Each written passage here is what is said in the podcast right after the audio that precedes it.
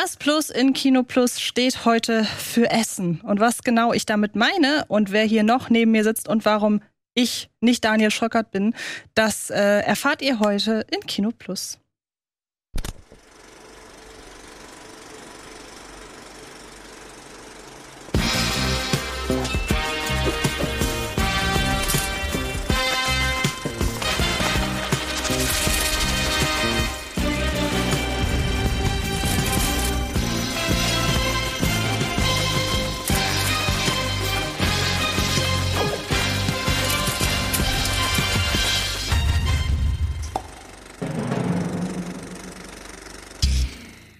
Hallo und herzlich willkommen zu einer neuen Ausgabe von Kino Plus in einer Runde, die es so noch nie gegeben hat in dieser Konstellation, in dieser Konstellation und ohne Daniel die Frage, weshalb ich nicht Daniel Schrockert bin, war ein bisschen merkwürdig gestellt. Oder die werden wir jetzt werden wir umfangreich ausdiskutieren. Genau, es ist einfach so, Daniel hat ja in der letzten Ausgabe schon gesagt, ähm, er ist im Urlaub, das sei ihm zugestanden unbedingt. Nächste Woche ist er wieder da und ich habe heute die große Ehre, ihn vertreten zu dürfen und habe mir André eingeladen. Schön, dass du da bist. Ja, und wir haben eine Premiere.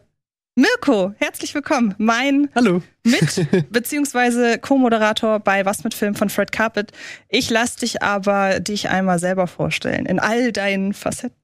Eigentlich das Spannendste hast du schon gesagt. Wir sind beide bei Fred Carpet, haben dort diese äh, Sendung Was mit Film, quatschen da zwei bis dreimal die Woche über Filme, Kino, Serien, Spielen und wir essen auch sehr viel, falls das ein Argument ist.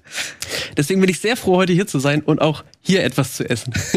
Überall, wo es was zu essen gibt, das ist erstmal gut. Ja. Ja, das war auch der Plan irgendwie heute, dass wenn ich schon nicht damit werben kann, dass Daniel heute da ist, dann sollt ihr wenigstens dem Geruch des Essens folgen. Wir reden nämlich in der zweiten Hälfte ja über das Thema Filmfood, was äh, Mirko und ich ja auch sehr sehr gerne in was mit Film äh, thematisieren. Wir denken da immer um tausend Ecken, äh, um irgendetwas halbwegs passendes zu einem äh, zu einem Film, den wir vorstellen vorzustellen. Genau. Es tut mir übrigens sehr leid, ich verbasel immer, in welche Kamera ich gucken muss. Ich bin einfach keine Moderatorin, sondern eine Talkerin. So. Wir ähm, fangen gleich an, darüber zu sprechen, was wir als letztes gesehen haben. Wir wollen ja die Struktur hier nicht durcheinander bringen. Ähm, aber vorher wurde ich darum gebeten, noch einmal darauf hinzuweisen, dass ihr euch doch bitte ähm, daran beteiligt, die Highlights der letzten 400 Kino Plus Folgen, beziehungsweise ich glaube, es sollen eher die Highlights von der Folge 301 bis äh, 399 sein, euch so ein bisschen daran zu beteiligen, die Highlights rauszusuchen.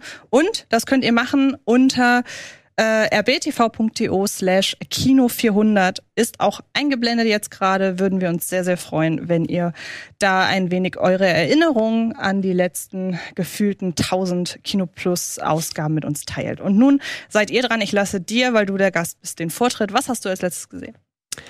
Ähm, ich habe zuletzt gesehen, worüber wir heute nicht sprechen werden, La Dolce Vita von Federico Fellini, weil der wieder aufgeführt wurde vom Studiokanal, glaube ich. Und ähm, ich war direkt wieder richtig begeistert. Ich habe ihn das letzte Mal gesehen vor fünf Jahren oder so und hatte ihn ähm, schon auch als sehr anstrengend in Erinnerung, aber ich finde diese episodische Struktur, wir haben da ja quasi sieben Kurzgeschichten im Rom der 50er Jahre, in der High Society 60er Jahre, ähm, bei den Filmschaffenden, bei der Prominenz, wir sind auch in der Kirche ganz viel. Ähm, und jede kleine Geschichte ist eigentlich so ein eigener Stress-Albtraum. Als wir darüber gesprochen haben, hast du es ein bisschen mit After Hours verglichen von äh, Martin Scorsese und das finde ich eigentlich einen mega passenden Vergleich. Ich finde, es gibt keinen, der so gut Stressalbträume inszenieren kann wie Fellini. Und es macht einen richtig nervös, das zu sehen. Und man denkt, man will eigentlich nur nach Hause und ins, ins Bett gehen, endlich. ähm, ja, echt ein, ein, super toller Film. Und ich finde, aufgrund dieser Struktur kann man den auch ein bisschen respektlos sich in kleine Kurzfilme runterschnipseln, wenn man diese zwei, drei Viertelstunden nicht ähm, am Stück durchhält. Ja, das stimmt. Und sehr dankbar auch, äh, dass du hier dann direkt Werbung machen kannst für äh, was mit Film, denn wir haben äh, über La Dolce Vita ausführlich gesprochen und da gab's äh, Antipasti als Filmfood, passend äh, zum Setting Italien. War der jetzt äh, nur einmal in der Wiederaufführung oder kann man den noch sehen? Ich glaube, der lief nur einen Tag. Okay, ja. Wenn ich mich richtig erinnere. Ja, ja, okay. Aber Genau. den gibt's auch überall äh, zu streamen und Genau. für genau, nicht genau. viel Geld. Was hast du geschaut? Äh, ich habe zuletzt noch mal ausgegraben für ein anderes Projekt, Ready or Not, Ach, den mag ich ja. den äh, Partykracher. Ähm, ja, ich liebe ihn auch. Also ich habe ihn damals 2019 ist er, glaube ich, schon, ne? Ja, doch. Ähm, Fantasy Filmfest damals gesehen, im ausverkauften Saal. Das war große, große Stimmung. Mhm. Ähm, wirklich einer der Filme. Und das, das Hamburger Publikum ist ja meist sehr kühl eher, auch auf dem Filmfest. Ja, also Okay. wenig Szenenapplaus und so. Aber bei Radio Nord gab es wirklich sechs, sieben Mal Szenenapplaus. Da gab es Jubelrufe. Der Film hat einiges richtig gemacht. Und ähm, wenn man einmal die sehr doofe Idee am Anfang halt schluckt, ne? Also der ganze Film könnte ja beendet werden, indem einfach geredet wird miteinander. Wird nicht gemacht, aus Gründen. Und äh, ja, das ist ein bisschen hinkonstruiert natürlich. Es geht ja darum, da heiratet ein Paar. Und was sie nicht weiß, ist, ähm, sie he heiratet in so eine super reiche Brettspielfamilie ein. Aber die ist mal einen Packen Teufel eingegangen. Und ähm, dann muss sie an, am Tag der Hochzeit muss sie Spiel spielen. Und dann muss sie so eine Karte ziehen. Wenn sie die falsche Karte zieht, nämlich Hide and Seek, also Versteck spielen, dann bedeutet das, sie ähm, soll umgebracht werden von der Familie. Und die zieht sie natürlich. äh, gespielt von Samara Weaving, äh, großartig, äh, wie immer im, im Genre. Und ähm, ja, wie gesagt, die Prämisse, oh Gott, ich muss, ja, die, die, die Kasse irgendwo, ja, mache ich gleich, ähm, ist doof, aber wenn man über die nicht stolpert, dann ist Radionaut immer noch ein super Film. Ich habe es zum dritten Mal geguckt. Äh, auch immer wieder weird, dass man den auf Disney Plus halt findet, weil jetzt ein 20th 20th Century Fox Film ist. Ähm, aber immer wieder ein großer Spaß. Der geht schön leicht runter. Der hat ein paar Härten drin, aber trotzdem, der, der schafft so eine schöne Spirale zwischen Humor und, und ja, Horror richtig nicht, aber Anspannung, Thrill, äh, ein bisschen Gewalt so und nicht zu lustig, aber eben schafft immer so ein bisschen aufzulockern.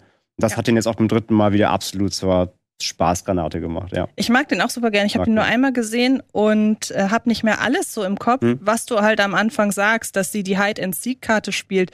Wird es irgendwie in Aussicht gestellt, dass es eine andere Möglichkeit gegeben hätte? Ja, ja. Okay, das heißt, die haben es nicht von Die sagen, es gibt es irgendwie, genau. ich weiß nicht mehr genau, für 25 oder 20, keine Ahnung. Es gibt auf jeden Fall mehr als zehn verschiedene Spiele, die sein könnten. Mhm. Und diese Hide-and-Seek-Karte ist halt die einzige, wo es schlimm wird. Und natürlich wird's die halt, ja. Aber eigentlich gibt's viele coole Sequel-Möglichkeiten. Die können dann noch mal Andere Ochsenberger Spiele 1, 2, 3 oder äh, Ja. fangen oder äh, ja. Ja, wir haben den gerade bei uns bei, bei Devils and Demons im Podcast besprochen, habe ich auch gesagt, ich hätte gern einen Pitch. Ich würde gern so, so früher so, so Turnsportspiele, sowas wie Brennball, Völkerball, das als Horrorfilm. Völkerball. Ja, ja. Völkerball, aber mit so Eisenbällen, wo die Gesichter einwerfen oder sowas. Das, da sehe ich, da sehe ich Potenzial, ja. Aber das ist witzig, weil mich erinnert das so ein bisschen an Cabin in the Woods. Ich habe ja Mhm. nach wie vor die große Hoffnung, die niemals erfüllt werden wird, dass es die geilste Special Collection von Cabin in the Woods gibt, in der alle Möglichkeiten, welches Monster beschworen wird, na, durch, durchgespielt wird. Ja. Mit wie viel sind es insgesamt? 50 oder so? Locker, ja. Wäre halt eine 50 äh, Movie Collection, äh, relativ teuer dann wahrscheinlich auch. Ja. Aber bei äh, äh, Ready or Not ginge ja eigentlich auch, wenn man Mhm. die anderen Karten so. so Ja, ja, absolut, absolut. Ja. Und ich Und- meine, bei, bei, bei ähm, Cabin in the Woods, das könnte man ja auch perfekt so als Spiel zum Beispiel umsetzen. So als Mhm. Videospiel mit verschiedenen Ausgängen. Also Ja, jedes Monster hat so eine eigene Storyline oder du machst es als Miniserie. Ja, so wie Bandersnatch. So. Ja, sowas, ne? so, wo du selber noch teilnehmen kannst. Sagen, ich möchte jetzt das Monster freilassen. Das Monster freilassen. ja, das stimmt. Kennt ihr noch diese DVD-Spiele von ganz damals, wo es immer so Entscheide selbst Hm? Bonus-Features gab? Das war dann aber immer nur eigentlich der normale Film und wenn man falsch abbiegt, kommt man in so eine Textbox. Ich hatte das mal bei, glaube ich, äh, Final Destination 3. Wird man am Ja. Anfang gefragt, willst Ja, du in die ja, Achterbahn stimmt. steigen? Dann klickst du Nein. Und dann erscheint die Textbox, alle fahren nach Hause und leben glücklich bis ans Du kannst Lebensende. die DVD jetzt aus dem Player nehmen. genau. Ja, stimmt. Cool. Aber hat sich offenbar ja nicht durchgesetzt. Ja, das war die Vorstufe dann von Bandersnatch, nur halt Ja, so ein lame. bisschen. Ja. Also, Ja, das ja. stimmt. Wobei das ja, find, also wenn ihr euch noch dran erinnert, es gab ja auch früher Bücher. Halt, die gibt's bestimmt auch immer noch so Abenteuerspielbücher, auch dann teilweise so ein bisschen in Genre-Richtung, wo man auch selber entscheiden konnte. Mochte ich total Wenn dann gerne. schlage, lese weiter auf, Seite Genau. so und Hm. so, genau. Ja, Mochte ja. ich total gerne. Äh, und du hast noch einen Franzosen gesehen, hast du erzählt? Achso, in den Franzosen, ja, das, ich habe mich an der, kommen wir später zu Streamet, ähm, in der ARD-Mediathek ein bisschen umgeguckt für, für die heutige Folge und äh, ich weiß gar nicht, wie der angefangen hat zu starten. Plötzlich lief der Film, ich, naja, kann ich jetzt auch gucken, ähm, einen französischen Film über im Grunde Bisexualität, der ja von der Idee erstmal, also die rein die Story, wenn du die nacherzählst, es geht um ähm, quasi, äh, also eine, ein, ein, eine Frau reist zu ihrem Vater, weil der eine neue Frau heiraten will. Die Frau hat auch eine Tochter, die ist lesbisch. Und ähm, diese lesbische Tochter verliebt sich in ihre künftige ähm, was ist es denn dann? Stiefschwester, ne? Stiefschwester. ja. Genau, die verliebt sich in die. Und die Stiefschwester, die eigentlich einen, einen Verlobten hat, die in drei Wochen heiraten sollen, ähm, entdeckt dadurch, dass sie ähm, bisexuelle Neigungen hat und dann gibt's halt ein komplettes Love Triangle Ding. Das klingt super cheesy und wie so eine wie so eine schlechte Fanfiction. Aber der war gar nicht so schlecht tatsächlich, weil er die Kurve gekriegt hat. Eher diese, es ging dann eher darum, wie mache ich meinen Eltern klar, die kein Verständnis dafür haben, dass ich diese Neigungen habe, weil der Vater kriegt das dann mit und ist dann komplett am Boden zerstört und sagt, oh nein, äh, du bist nicht mehr meine Tochter und sowas halt, ne? Und ich wollte immer ein Enkelkind und das kriege ich jetzt nicht und scheiße. Mhm. Und versucht natürlich halt so sein, seine Wünsche auf, auf sie zu projizieren, wie es halt oft so ist. Und da hat der Film die Kurve bekommen, nicht nur, also der ist schon, er hat mich ein bisschen so an ähm, Blue is the Warmest Color erinnert. Also blau ist, die, blau ist eine Ja, warme Farbe, ne? Der lustigerweise auch noch auftauchen wird heute. Das Ähm, kann ich von. so, geht schon in die Richtung, hat auch sehr intens Liebesszenen, die aber auch sehr, also ist von einer Frau inszeniert, das merkt man, der ist sehr behutsam inszeniert. Ähm, aber kriegt immer diese Kurve, eher dieses Thema Bisexualität als ähm, gesellschaftliche Norm darzustellen, als jetzt wirklich nur auf diese reine, aber er hat schon, er hat schon cheesy, cheesy Szenen so, auf jeden Fall. Aber hat die Kurve bekommen, dann nicht komplett abzudriften in so ein, in so ein geplätschertes Roman. Ja, als du das so beschrieben hast, so von der Konstruktion der Story, musste ich direkt an Almodovar-Filme denken. Hm, ja. Ähm, hast du den so. Parallele Mütter Ja. gesehen? Da war ich sofort. Genau, und. Parallele Mütter ist quasi die clevere Version davon. Ah, also verstehe. der ist halt schon nochmal zwei Nummern platter. So, ah, der ist übrigens, äh, der heißt äh, äh, Kiss, Küss, also im, der ist, ein, ist glaube ich ein schwedischer Film, Küss Mick oder so. Ach so, das war ein ach, Nee, der ursprünglich. genau, genau. Jetzt ich glaube, ist ein der, französischer. nee, ich glaube, der ist sogar, ich glaube, der ist sogar aus, aus Schwedisch. Ich glaube, es war eine schwedisch-französische Koproduktion. Ah, okay, So. Aber der Titel ist glaube ich Schwedisch, Küss, Küss Mick, also auf, auf Deutsch heißt so. Küss mich. Ähm, ja, also wie gesagt, ähm, ist jetzt nichts, was man sehen muss, aber war überraschend. ARD-Mediathek lastig, okay. Ja, manchmal kommt man halt irgendwie. Offenbar solltest du den gucken, wenn du nicht wusstest, wie der, wie der bei dir ich war halt den Film am Suchen, den- über den wir nachher sprechen. Mhm. So, und dabei kam der mit, weil, genau, das lief alles über dieses BR Queer Label. Die haben Ach ja dieses so, BR ja, okay. Queer Label, da läuft Mhm. der, der, der aber auch, drunter- auch drunter. Und ähm, da war der auch mit drin. Okay. Genau. Dann möchte ich kurz noch ergänzen, weil ich ihn jetzt endlich nachgeholt habe: The Black Phone Mhm. mit Ethan Hawke. Ähm, hat mir sehr gut gefallen, war für mich so fast auf einer, na nicht auf einer Stufe, aber ich fand ihn sehr artverwandt zu S Kapitel 1. Mhm. Ähm, ich mag S Kapitel 1 im Gesamten wahnsinnig gern, aber finde die Coming-of-Age-Sachen und auch alles, was mit den Ängsten der Kindern, äh, der Kinder außerhalb des Monsters quasi zu tun hat, fand ich immer fast ein bisschen spannender als die Frage, wie sie es jetzt besiegen. Und das ist, finde ich, bei Black Phone geht's auch in die Richtung. Es läuft auch darauf hinaus, dass die Kinder über sich hinauswachsen Mhm. müssen, dass so eine kollektive Angst vor Erwachsenen so ein bisschen besteht. Ähm, und mir hat der wirklich gut gefallen. Hinten raus, ja. Er hat zwischendurch so Momente, wo ich sage, ich hätte gerne den Trailer vorher nicht gesehen. Ja, Muss stimmt. aber sagen, ähm, dafür, dass das für mich so, äh, da der Trailer sehr lang war, vermeintlich viel gezeigt hat, gab es doch noch Momente, wo ich überrascht war. Und ähm, wenn, wenn er noch irgendwo im Kino läuft, dann schaut euch den sehr, sehr gerne an. Ich fand den halt, ähm, ich fand den, ich fand halt leider den Anfang des Films deutlich stärker als Ja, ja, genau. das letzte Drittel, weil ich fand alles vor dem Keller irgendwie spannender. Ich fand die ganze Dynamik Ja. der Kids auch in der Schule, ähm, irgendwie da war diesem Mobbing und das war alles sehr intens.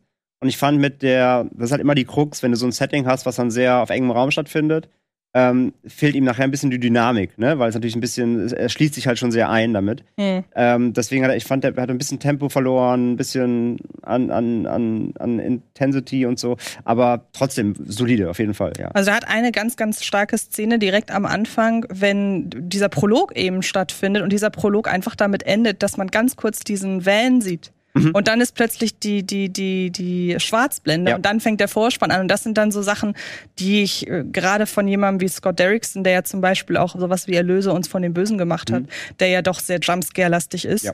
ähm, dann nicht erwartet hätte. Ich hätte gedacht, okay, man sieht jetzt erstmal noch Ethan Hawke in seiner Maske und vielleicht endet dann der Prolog damit, dass er in, in den Van gezogen wird oder so. Aber nee, reicht dann einfach Ja. dieses Bild. Und das fand ich sehr, sehr schön. Scott Derrickson war auch der Sinister äh, Der Typ Sinister und Dr. Regisseur. Strange. Und Dr. Strange. Ja. ja. Hm. Und ich weiß jetzt nicht genau, ist es nicht so, dass er für Black Phone Doctor Strange 2 irgendwie abgesagt hat oder so? Oder war das einfach sein Projekt, das er dann stattdessen gemacht hat? Weiß ich gerade nicht Das genau. weiß ich gerade auch nicht. Aber genau. irgendwie war das wohl, hätte sich das wohl überschnitten. Ist ja auch egal.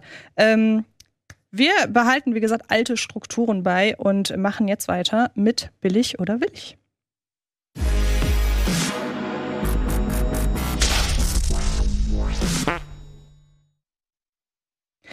Es sind äh, Plakate und Trailer erschienen und wir widmen uns als erstes einem Trilogieabschluss. Und zwar Halloween Ends. Plakat, ja, ist jetzt im Grunde das von Teil 1 und 2 nur noch mal aus einer anderen Perspektive und noch ein bisschen ends, schattiger. Ja, ja genau. Ähm, und es gibt auch einen Teaser-Trailer dazu, den wir uns jetzt auch gerne mal anschauen können. Plakat ist jetzt unspektakulär, ne? ist die gleiche Schiene wie die ersten beiden. Eigentlich sagt es ja Halloween ends this Halloween. Ja, ist, ja, nun, was soll man sonst dazu sagen? Es ist ja so. Ja, ja, ja. Dann gerne mal den Trailer abfahren, genau. Ähm, ich muss ja sagen, der Teaser zu Halloween Kills, den fand ich ja damals so toll, wo man einfach nur äh, der, Jamie Lee Curtis hat. Der war auch, fand ich, besser als der zu Ends. Also ich habe den schon gesehen. Ähm, ach so, du meinst, ach so, den, den Teaser. Also der, Teaser, also der Anfang der Teaser zu Kills war besser als der zu Ends. Ja, einfach nur Jamie Lee Curtis rufen hören, äh, let, let him burn. Das fand ich schon sehr, sehr effektiv. Der nutzt ja jetzt viel auch Motive der alten Filme und so weiter. Genau. Also sehr auf sie ja zugeschnitten. In Kills auch schon, auch schon angefangen, mit den Rückblenden und so weiter. Das spielt jetzt auch weiter. Genau. Und natürlich, ähm, natürlich soll es jetzt natürlich hier komplett um diesen Endkampf gehen, vor allem zwischen Laurie Strode natürlich und Michael Myers. Ich finde aber halt die gewählten Bilder irgendwie. Also ich bin Halloween-Fanboy, mich sollte das voll kicken und mhm. ich finde ihn ein bisschen nichtssagend. Also, ich weiß nicht, ob sie sich einfach sehr gute Bilder noch aufsparen wollen. Ähm, ja, auch die ist, ist auch irgendwie zu lang. Also, ja, für, äh, genau, er ist genau und warum, warum lassen sie da so eine fast so eine halbe Szene komplett laufen? Ja, ja, genau. Weiß ich. Also, es ist ja nur ein Teaser, also, voller Trailer wird ja noch kommen wahrscheinlich. Ähm, hat mich jetzt noch nicht so mega gekickt, so dafür, dass ich eigentlich hooked sein sollte. Und ich fand aber auch halt Kills schon ja nur gut. Also ich ja, war jetzt ja. nicht so mega hyped. Ich fand den 2018 auf jeden Fall auch besser, weil der einfach eine bessere Stimmung hatte und der Kills halt schon, also klar, der macht halt, was er, wie er heißt. das war okay vom Bodycount her und so weiter. Ähm, aber da war auch echt ganz schön viel Quatsch dabei, vor allem diese ganze Mob-Dynamik in dem Kills war so ja, die unfassbar Hanebüchen. Mhm. Und ich habe echt ein bisschen Angst, dass sie Ends verhunzen so. Ja, ja ich hoffe, dem zweiten ist halt, vielleicht hat man ja Glück und der zweite ist halt wirklich halt so ein Lückenfilm. Ähm, ist er ja auf jeden Fall. Also ja, ja, also die, dass, dass, dass der diese, dem auch zum Opfer Story, ist, genau, quasi. ja, ja, genau. Also die ganze Story hättest du auf jeden Fall in zwei Filmen raushauen können. Dass genau. sie das strecken wollten, ist klar. Und ich meine, ähm, man merkt es auch so ein bisschen an den, an den Fans. Also Kills fanden echt im Durchschnitt sehr viele Hardcore-Halloween-Fans nicht gut. Hm. So, das ist schon echt erstaunlich. Und hm. deswegen merkt man auch gerade so ein bisschen, alle haben zwar, also sind zwar interessiert, was hier jetzt zu Ende geführt wird, aber viele haben auch wirklich sind vorsichtig. Ja. Ich verstehe das gar nicht so richtig, weil eigentlich haben wir doch in der Halloween-Reihe schon so viel Quatsch gesehen. Halloween 6, aber auch ja, eigentlich äh, 4 und 5 und äh, ja. alles, was da so kam. Ich finde es eigentlich ganz cool, mal zu sagen. Also ich habe diese Mob-Dynamik da eigentlich schon gespürt oder natürlich hat man stark gespürt, was der Pitch für diesen Film war. Ja. Ähm, aber zu sagen, okay, wir überlegen jetzt mal, was hat das eigentlich für einen Einfluss auf Haddonfield, auf diese Stadt? Es kann ja nicht sein, dass alle immer resetten einmal im Jahr und sagen, ach, jetzt ist er ja schon wieder da, Michael Myers. War ja schon immer so ein bisschen komisch, dass niemand auf die Idee kommt, da sich zu organisieren oder so. Ähm, natürlich ist es politisch sehr äh, durchsichtig jetzt zu lesen, was uns das sagen soll. Aber ich fand ähm, die Idee auch von Michael dann für einen Großteil der Geschichte so ein bisschen wegzurücken eigentlich gar nicht blöd.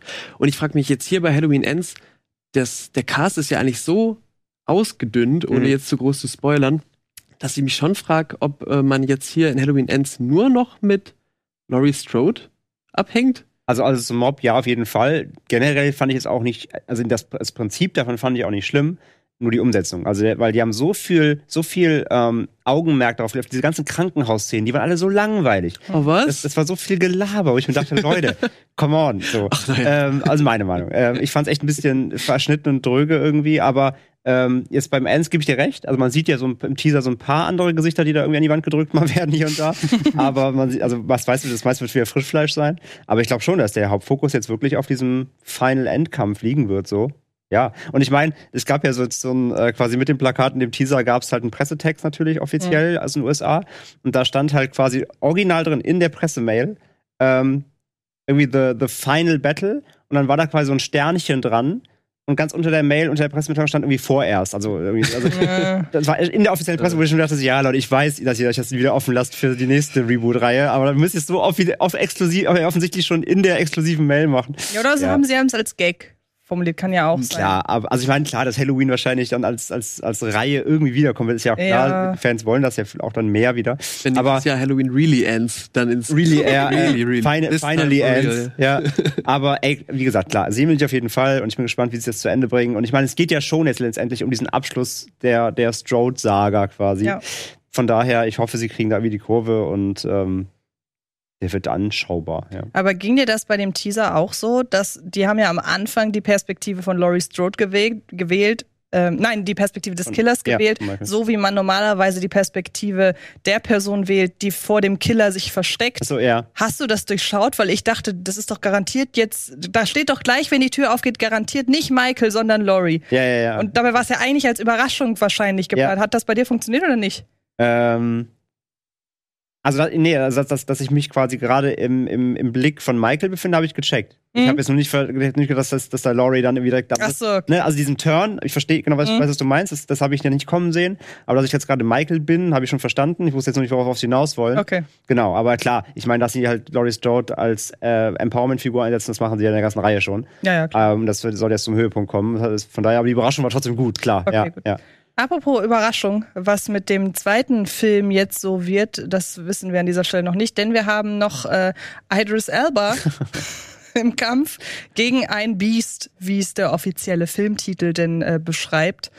Hey, Und ja, ich weiß es nicht. Also wenn man da jetzt nicht Idris Elba hätte, sondern irgendjemand anderen, dann könnte man da auch oben drüber Asylum packen und ne, danke. das ist das zweite. Ähm, Ich finde das sogar besser als das andere. Ja, aber ich finde, wenn man auch nur einmal nicht richtig hinguckt, dann man hätte doch dieses Maul ein bisschen, bisschen deutlicher ins Ja, Bild rücken müssen, oder? stimmt. Weil so geht das schnell verloren. Das geht unter, das gebe ich dir recht. Ich finde das Plakat trotzdem besser als das andere, weil ich finde, der äh, das andere sieht wirklich so perfekt, perfekt verglichen. Das sieht nach Asylum aus. Ja, voll. Ich habe gestern, ich hab gestern getweetet, ähm, dass, man, dass man sich keinen Gefallen tut, seinen. Klar, es ist kein High-Budget-Film, Mhm. aber es ist ein Hollywood-Film mit Idris Elba, der ins Kino kommt. Das Ding sieht nach B-Movie irgendwo in der Schublade aus. Absolut. Also ganz, ganz furchtbar. Und der Teaser ist auch nicht besser, tatsächlich. Okay, den schauen wir gleich. Ich finde es nur witzig, dass der, äh, dass der äh, der, der Werbesatz da unten, Fight, for, Family, da ärgerten sich jetzt wahrscheinlich die Leute von Fast and Furious, dass sie das nicht mehr verwenden können. Aber lass uns doch gern mal in den Ja, Teaser cool, so, reinschauen. so ein kleiner, kleiner Vin Dieselkopf da so an der Seite. ja, genau. Den habe ich jetzt nämlich noch nicht Okay. gesehen. Willkommen in Mopani, Leute. Und der kommt auch hier ins Kino? Mhm. Deswegen sage ich ja, es ist kein kleiner Film, so, ne? So kann ich meinem Mädchen wieder näher kommen. Hat Mom welche davon gemacht? Die Da steckt Geld hier. drin, da steckt Das ein Star. Sie fehlt mir immer noch jeden Das war nicht Jake Gyllenhaal eben, Ah, oder? nee. Der sah so aus. Das Setting ist auch cool. Ja, absolut. Was ist das? Und auch nicht schon tausendmal totgeritten. Dass man sich da irgendwie so ein Action-Spektakel da im, in der Ich meine, ich mein, klar, ne, du hast die Geister und die Dunkelheit und sowas, also Besser Schneider, du hast viele diese äh, Lost in der Wildnis, gefährliche Tiere greifen an Filme. Aber kannst du machen, auf jeden Fall. Das ist alles völlig legit. Mehrere Angriffe. Ohne die Beute zu fressen. Aber genau Sowas deswegen meine ich halt, du hast halt hier wieder, du hast Idris Elba in der Hauptrolle für so einen Film. Das Plakat auf jeden Fall gibt es nicht wieder irgendwie. Ja, ist ein bisschen schade, weil das so sieht ja eigentlich echt in Ordnung aus. Ja, warte mal noch auf. Ach so, okay, gut. Bin gespannt auf diesen Messerkampf.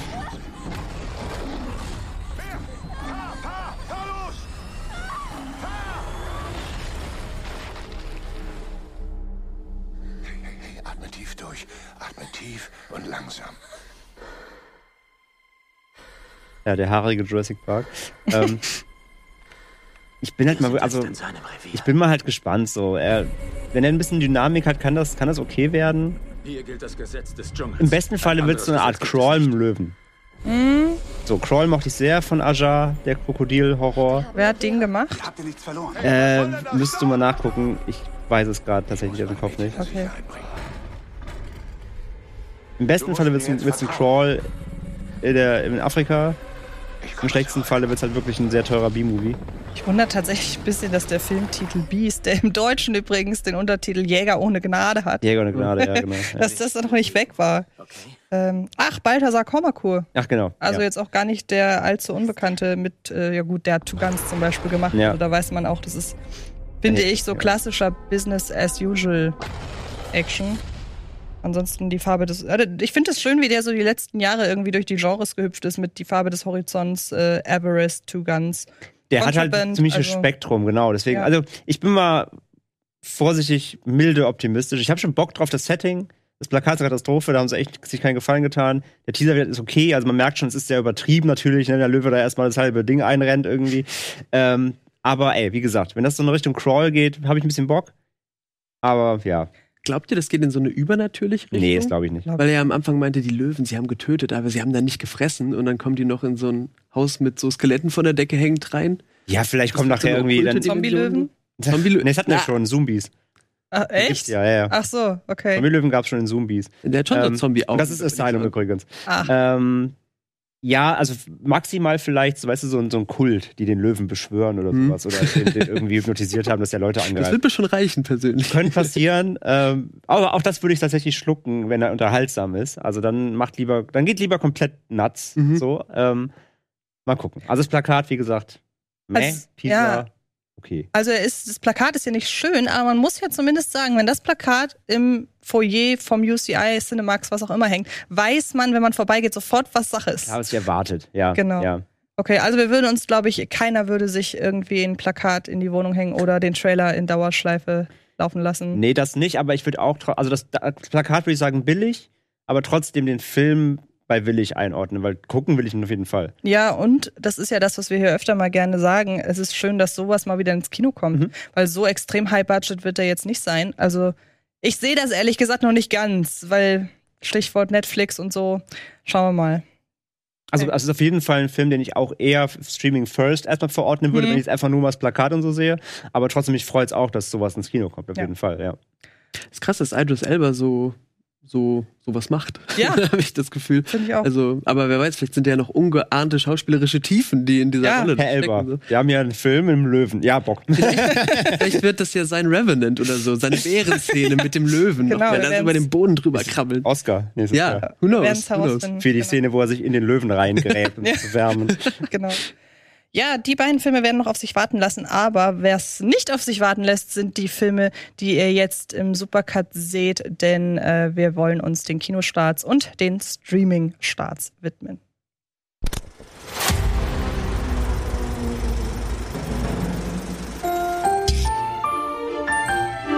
Hallo, Hallo, Mrs. Marlowe. Harper, ja.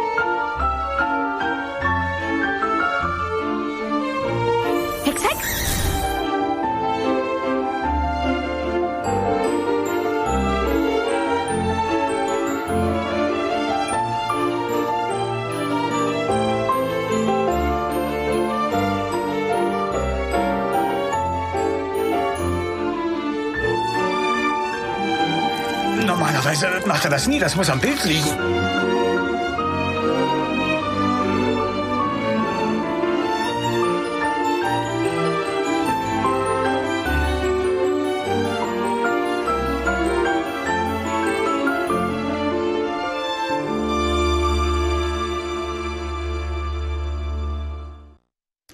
Respekt an denjenigen, der es geschafft hat, diese drei komplett unterschiedlichen Filme wirklich halbwegs passend zusammenzuschneiden.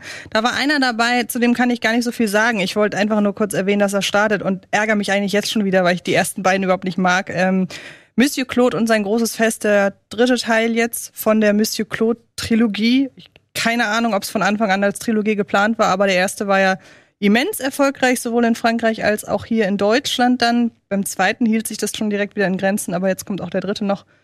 Ja, muss ich nicht haben, Christian Clavier. In Komödien hast du jetzt auch nicht die besten Erfahrungen gemacht in letzter Zeit. Ja, Mord in Saint-Tropez habe ich vor ein paar Monaten gesehen und das war wirklich das Schrecklichste, was ich seit langem durchstehen musste.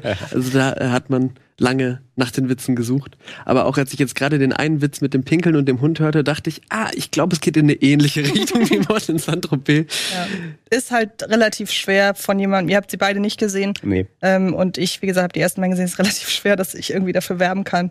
Ähm, daher, ja, vielleicht. Sollen die nicht, ich habe ich hab keinen davon gesehen, ich habe überhaupt keine Berührungspunkte mit der Reihe. Ähm, aber sollen die nicht auch so ein bisschen problematischen Humor haben? Es ist halt dieser typische, was man so sagen könnte, dieser, da wird man doch noch mal drüber lachen, Ja, ja, okay. Humor. Ja. Also nicht komplett verwerflich, Ja. aber dieses wirklich immer so am, am Rand spielen. am Rand spielen und ähm, daher eher, eher nicht. Ja, ist auch nicht mal, also ist gar nicht meine Art von Film und auch nicht meine Art von Humor. Nee, Nee, eben. muss, muss ich nicht. Dann ähm, würde ich sagen, es ist natürlich Pflicht, dass wenn ich hier heute die Sendung alleine schmeißen darf, müssen wir ausführlich über Bibi und Tina reden. Aber ich überlasse, ich sage einmal kurz, worum es geht. Es ist äh, die, ja, der filmische Nachklapp zur Amazon-Serie, der wiederum eine Quadrologie von Detlef Book vorausgeht. Die ersten vier Filme waren alle noch mit einem komplett anderen Cast. Dann hat Detlef Book das Ganze als Serie fortgesetzt mit einem, ja, mit einem anderen Cast, der deutlich jünger ist, weil irgendwann nimmt man halt äh, Mädchen, die Mitte 20 sind, auch keine Teenager mehr ab. ähm, und das ist jetzt die Verfilmung des Ganzen, die nur ich gesehen habe. Bevor ich kurz sage, ähm, was, äh, wie, wie gut der ist, äh, überlasse ich wirklich einmal Mirko, ähm, weil da wahrscheinlich keiner mit rechnet, äh, zu beschreiben, was ihn denn an der Bibi und Tina-Reihe ebenso fasziniert wie mich. Ich muss einmal kurz fragen, habe ich da gerade Frederik Lau in einem ABC-Schutzanzug gesehen? Der ist in, wenn du blinzelst, siehst du ihn nicht. Er hat einen okay. Blinzinger Das zusammen war's mit, äh, zusammen mit äh, aus, aus V Blocks äh, Kida Ramadan. Ah. Wirklich, wie gesagt, 20 Sekunden, wenn du da auf Klo bist, dann weißt War's du gar nicht, dass die, dass die in dem Film vorkommen. Ja. Das sieht halt echt immer, wenn die in diesem Kornkreis stehen, im Supercut, das sieht echt so super okkult und unangenehm aus, was die da machen. Das ist, der diesem neue, das, ist der, das ist der neue Children of the Corn. Ja, nee, also es wird auch relativ Midsommar. es wird auch relativ obskur und okkult, also okkult jetzt nicht, aber er, wie schon Detlef Book das in den anderen Filmen immer geschafft hat, so aktuelle politische Themen aufzugreifen, ist das durchaus eine Abrechnung mit den Querdenkern.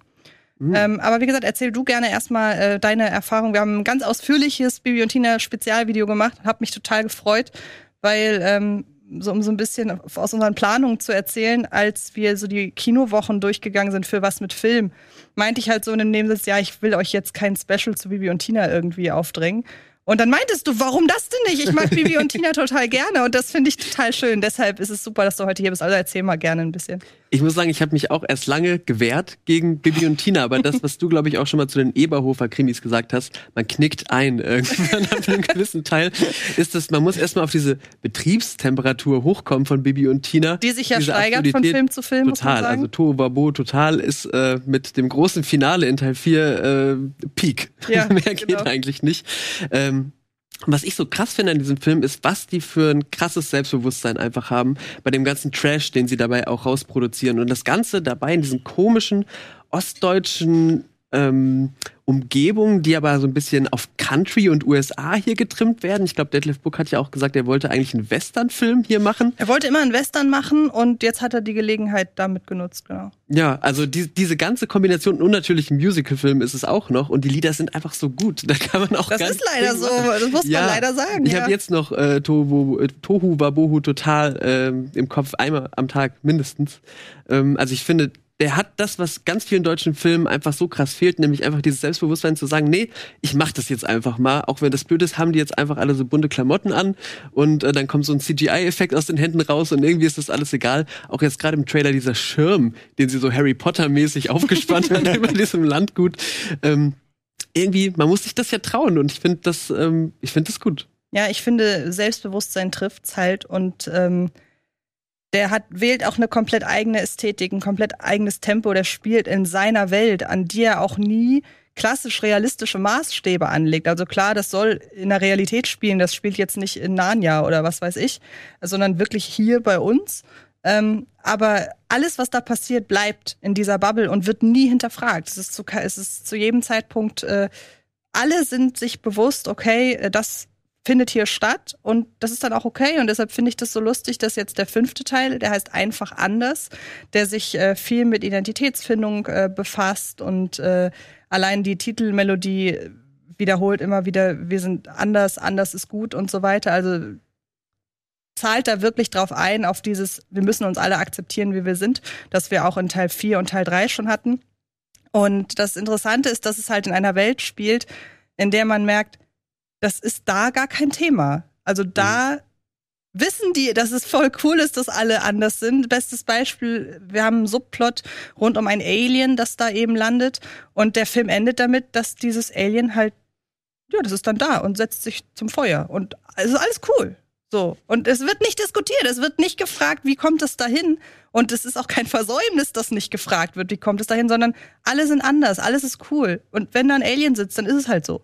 Und das, finde ich, beschreibt diesen Film ganz gut. Aber so wie es Ähm, klingt, muss man auch also auch, aber auch als Zuschauer dann ähm, genau diese Haltung einnehmen. Ja, genau. Wenn dann Alien ist, dann, dann ist es so. Das darf ich jetzt nicht hinterfragen, sondern man muss einfach go with the flow. Ja, nee, ich oder? Glaube, das dieses- Interessante ist, man tut es gar nicht beim Gucken. Das fühlt Nein. sich alles so organisch an. Da passieren ja, Ja. crazy, also jetzt bei diesem Film weiß ich es nicht, aber da passieren so verrückte Sachen und man denkt einfach nach der ersten halben Stunde, na klar. Ist das Ja, jetzt eben. So. Und dieses, das mit dem Alien nicht hinterfragen, das hat ja, das, das ist ja so das beabsichtigt. ist ein Das- Plot-Device. Ja, ja, das hat, das soll halt diese Banalität des anderen zeigen. Mhm. Und dieses, ja, wie gesagt, dann ist es halt eben ein Alien.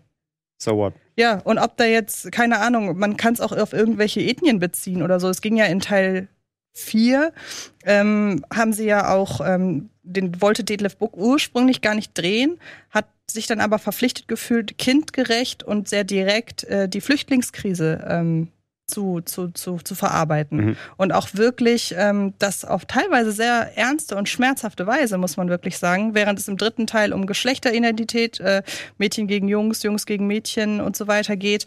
Also der packt da wirklich schon immer schöne Sachen an. Im neuen Film geht es jetzt einmal so um Depression und Manie. Passt auch sehr gut, dass Kurt Krömer da den Schurken spielt, der mit diesem, Ja, ja. diesem Problem der zu hat kämpfen ja, hat. Dann, wie ich gerade schon sagte, Querdenker. Wir sehen anhand dieser Alien-Manie, die da herrscht, ähm, merken wir, okay, da gruppieren sich plötzlich ganz, ganz merkwürdige Leute, die mh, irgendwie sich aufstacheln gegenseitig und plötzlich ist so eine kollektive Angst geschürt, die aber äh, sich immer weiter potenziert, bis es halt so weit kam, wie es bei den Querdenkern eben auch kam. ja. Und ähm, für die Kinder ist es halt gleichzeitig einfach ein knallbunter Bunter, Film Ja, ja. Okay. äh, mit äh, Musik, die man dann nicht mehr aus dem Ohr kriegt. Und ähm, ich, Wer äh, hat die geschrieben? Das kennt man? äh, Detlef Buck und Bettina, Bettina? Burgerding Ja. heißen die. Äh, Musik von unter anderem Peter Plate, Ja. den man ja von Rosenstolz kennt. Entsprechend eingängig Ah, ist die okay, Musik. Okay, okay. Und ähm, ich kann, und schön, dass du das jetzt auch mal kannst, ich kann leider echt, äh, ich meine diese Werbung, die ich für die Filme mache, die meine ich halt wirklich ernst und auch ernst mit dem Hintergrund, schaut euch die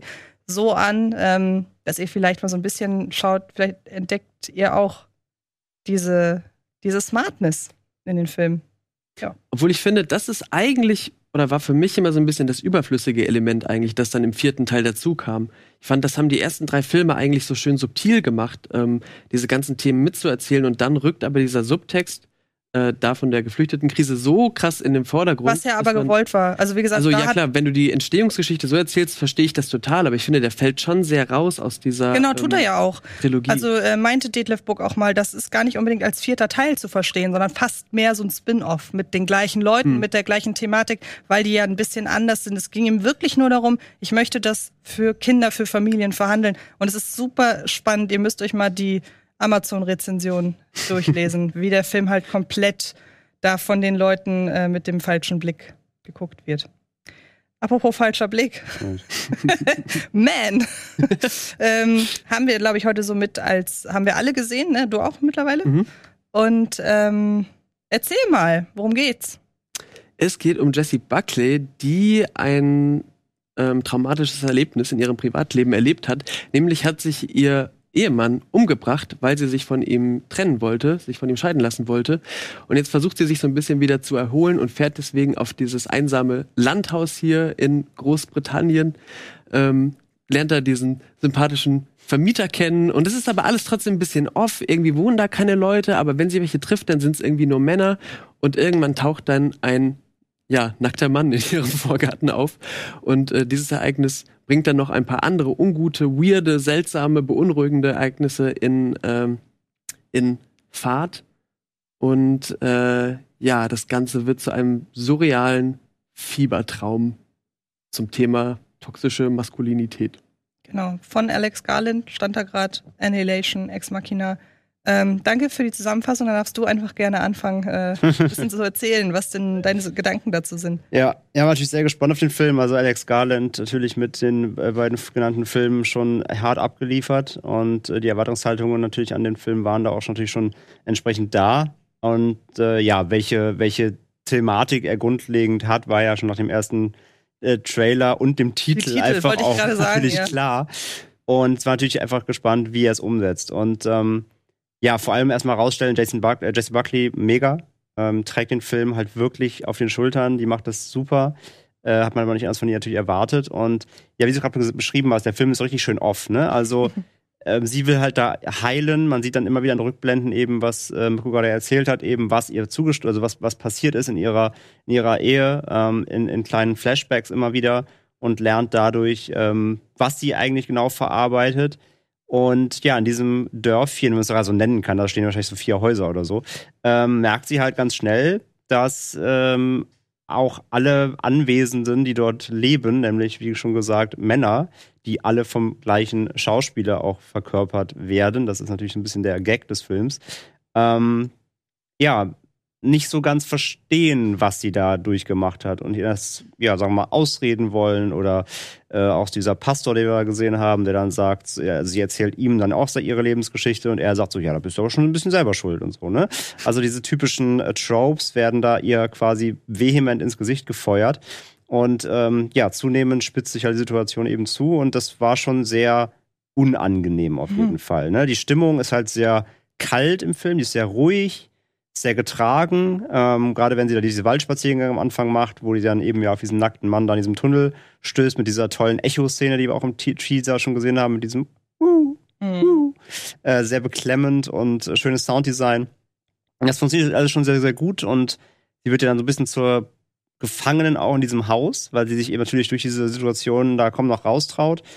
Und was ich auch spannend fand, dass er ja auch so ein bisschen religiöse Thematiken mit reinbringt. Zwar nicht so super offensichtlich, aber eher symbolisch. Du hast halt, haben auch eben im Trailer gesehen, diesen Apfelbaum. Ähm, ja, von klassischen Adam- und Eva-Prinzip, wo sie dann eben natürlich von isst. Und ähm, gibt es viele surreale Momente, wo dann irgendwie alle Äpfel vom Baum fallen. Und du hast so viele optische Spielereien. Also der Film bleibt da oft auch nicht bodenständig. Ähm, spielt da eben auch ein bisschen mit diesen klassischen Religionstropes, wie so ein bisschen Erbsünde, ne? Und sie, sie ist so die, ähm, sie, sie ist die schlimme Frau da, die diese, diese Männerdomäne in diesem ruhigen Hinterland durchbricht und so weiter. Und sie ist ja schuld, dass alle da jetzt ausflippen. Also ist diese komplette Täter-Opfer, also im Grunde ist es Täter-Opfer-Umkehr der Film. Ähm, von vorne bis hinten. Und der sieht gut aus, ähm, der ist gut gespielt, der hat eine unangenehme Atmosphäre, der bringt am Ende sogar noch so ein bisschen Body Horror mit rein, ähm, wo er dann noch so eine Ebene aufmacht von wegen, ja, äh, so dieses, dieses toxische, toxische Männlichkeit wird immer wieder geboren und weitergegeben. Ähm, da habe ich rück, rückwirkend so zwei kleine Probleme im Film für mich festgestellt. Einmal ist es dieses, es gibt ein Kind quasi, das das gleich auch dieses Gesicht dieses Mannes halt hat. Mhm. Also es sieht auch super weird aus, weil sie einfach das Gesicht, ich weiß, wie heißt der Schauspieler nochmal? Rory Kinder. Genau, Rory Kinder. Äh, Das Gesicht von ihm einfach halt die- digital auf dieses Kind gesetzt haben. Das sieht halt super weird aus. Ähm, das fand ich so ein bisschen schwierig rückblickend, weil das Kind hat halt quasi genau die gleichen, ähm, schon die gleichen Ansichten eben wie die Erwachsenen.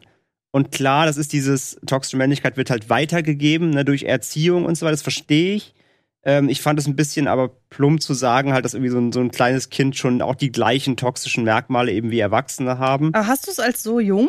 Wie, wie jung hättest du das jetzt geschätzt? Oder ihr, das Kind? Boah, ich hätte jetzt schon gesagt, dass der, also wie gesagt, das, das wirkt halt älter durch das Gesicht, Ja. weil äh, das, das ist ja dieses Entrückte daran, aber ich hätte das jetzt schon nicht älter als 10, 12 irgendwie maximal Ja, hätte ich geschätzt. auch. So. Hätte Und ich auch, ja. wie gesagt, ich verstehe schon, was er damit sagen will, aber ich fand halt so, zu sagen, Kinder werden halt auch wieder scheiße, Mhm. äh, so ein bisschen platt. Aber ich verstehe schon, was er damit sagen will, eben dieses Weitertragen durch Erziehung und so weiter, das wird halt nur nicht so krass rausgestellt.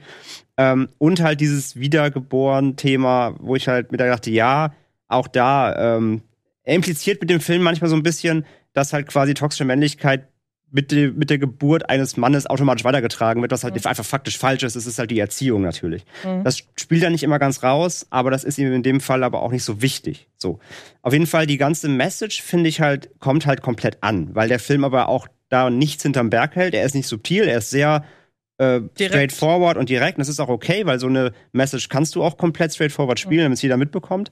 Ähm, wer das nachher rezipiert und ob das die Leute sehen sollten, die es äh, so, sehen werden, die es sollten, ist immer noch was anderes, anderen Blatt. Ne? Also da wird jetzt wahrscheinlich nicht die, äh, die großen Mainstream-Kinogucker in, in Massen reinrennen. Das ist halt wie immer das Problem, wenn du so ein ähm, eher Indie-Produkt machst oder halt zumindest ein Arthouse-Produkt. Aber das kannst du so machen, auf jeden Fall. Rein als Film, sagen wir mal als Horrorfilm, fand ich ihn halt letztendlich teilweise echt zu platt. Also er ist schon sehr vorhersehbar, er ist sehr predictable. Du weißt schon genau, was er machen will. Ähm, da sind dann einfach die, also quasi die Szenen, die aufgebaut werden, wo die Beklemmung bei ihr raussticht. Mhm. Das ist die Stärke des Films. Absolut, ja. Der Horror, also der reine Horror, der filmische Horror per se, ist nicht mehr die Stärke des Films, finde ich. Also alles, was eher so in der ersten Hälfte passiert, bis, sagen wir mal, bis, so bis zum Finale, bis zur Eskalation, ist die Stärke. Der reine Horror-Horror ist gar nicht mal das Highlight des Films, so von, das würde ich so sagen. Von daher, also ich fand den schon sehr gut, also ich fand ihn gut mit Abstrichen in seiner Ausführung, sag ich mal. Aber die Grundidee kannst du natürlich komplett so machen. Wie gesagt, hält nicht hinterm Berg. Nur die Ausführung war ein bisschen stumpf, fand ich, für ihn gerade auch. Mhm. Ja. Was sagst du? Ich habe gesehen, er wurde oft mit Mother verglichen. Ich glaube, auf eine eher despektierliche Art und Weise, was ich natürlich gar nicht verstehen kann, weil ich Mother äh, von Darren Aronofsky total liebe. Das ist witzig, dass du das sagst, weil ich habe gestern zu Man eine, eine, eine Podcast-Episode aufgenommen, habe da auch, während ich so sprach, kam mir auch irgendwann der Vergleich mit Mother und ich habe gar nicht mitbekommen, dass der allgemein schon mit Mother verglichen Also, wird. Das ist witzig. Letterboxd. Ich weiß nicht. Nee, nee, aber hab ich auch das mitbekommen. Ich glaube aber, das ist schon wegen der Inszenierung. Dieses, Ich hätte eher gedacht, wegen der ganz verschiedenen Interpretationsansätze, weil man wirft Mother ja auch gerne vor, der sei plump. Und ich finde es halt interessant, dass Mother im Grunde fünf Interpretationsansätze hat, die alle sehr direkt sind, aber ist es nicht wiederum cool, wenn ein Film fünf verschiedene Ja, Interpretationsansätze ja. hat? Und das ist, finde ich, nämlich hier, finde ich hier nämlich auch, aber ich wollte dich nicht Ich finde, es ist so direkt und er heißt Genau. ja dann auch wirklich schon Man. Man Ja. kann es ihm fast gar nicht vorwerfen, dass es nicht subtil genug ist. Und ich finde, das kann man bei Mother vielleicht noch ein bisschen besser als hier, aber man kann auch diese ganze symbolische Ebene einfach ein bisschen abtrennen vom Film Ja. und sagen, es ist vor allem in der ersten Hälfte, bis dieser klassische Home Invasion Thriller daraus wird, einfach auch irgendwie ein unangenehmer, komischer Fiebertraum. Also diese Spaziergänge am Anfang im Wald, dieses intensive Grün, diese Tunnelszene, die du gerade schon angesprochen hast, aber auch diese komisch ausgeleuchteten Rückblenden, die man da sieht, alles fühlt sich einfach so ein bisschen off an und das finde ich einfach so zum Durchrauschen durch diesen Film ähm, auf einer formalen Ebene total interessant und habe dann aber auch immer gemerkt, sobald man dann in diese Symbolebene reingeht und der Pfarrer äh, zitiert noch mal irgendwas, was man nicht versteht und äh, ähm, das Ganze wird noch mal ganz klar äh, artikuliert in Richtung Männlichkeit, dann habe ich gedacht, na gut, das ähm, äh, das bringt mich jetzt einfach gerade nicht so weiter hier in, in der Handlung. er erklärt dir den Film halt währenddessen Genau, öfter ist nochmal. schon Ja, sein das stimmt, eigener ja. Lektüreschlüssel, Ja. dieser Film. Ja, das stimmt. Und dann, äh, ja, weiß, ja, ja. Das ist eigentlich, das ist komisch, weil das passt gar nicht so zu Annihilation und auch nicht zu Ex Machina, die beide eigentlich so ähm, zurückgenommen sind, was das angeht. Gerade Ex Machina hat ja eigentlich, ich finde, der stellt ja nur ganz kalt dieses Thema dar und sagt gar nicht, wie man das finden soll oder so, Mhm. sondern ähm, ja, ist einfach so ein, so ein Draufblick und das ist jetzt Man hier gar nicht. Ja, habt ihr mitbekommen, dass Alex Garland ähm, gesagt hat, er will nicht mehr Regie Ja. führen? Was, äh, weil er das begründet hat mit, er merkt, das Regie führen liegt ihm nicht. Wo ich denke, okay, wie wären deine Filme geworden, wenn dir das Regie führen liegen würde? Also, ja, Nee, ich kann mich euch da, kann mich euch da anschließen. Ich finde die Bezeichnung, die ich halt immer auch immer wieder lese und die auch nahe liegt, wenn man sagt plump, ich finde, das ist ein bisschen gemein. Ich würde es ja wirklich direkt nennen. Ja, Ähm, und finde aber, der Film ist halt ja extrem subjektiv erzählt, nämlich aus der Perspektive von Harper. Und ich finde aber schon, dass man am, an einem Punkt eine Frage stellen kann, nämlich die, ob die Männer um sie herum wirklich alle gleich aussehen oder ob sie das nur so wahrnimmt. Hm? Und ähm, dann kann man ja kann man schnell in die Richtung rücken, bei der man sagt, ja, willst du jetzt hier äh, etwa sagen, dass sie schuld ist an dem, weil alles um sie herum, äh, sie, sie redet sich das nur ein.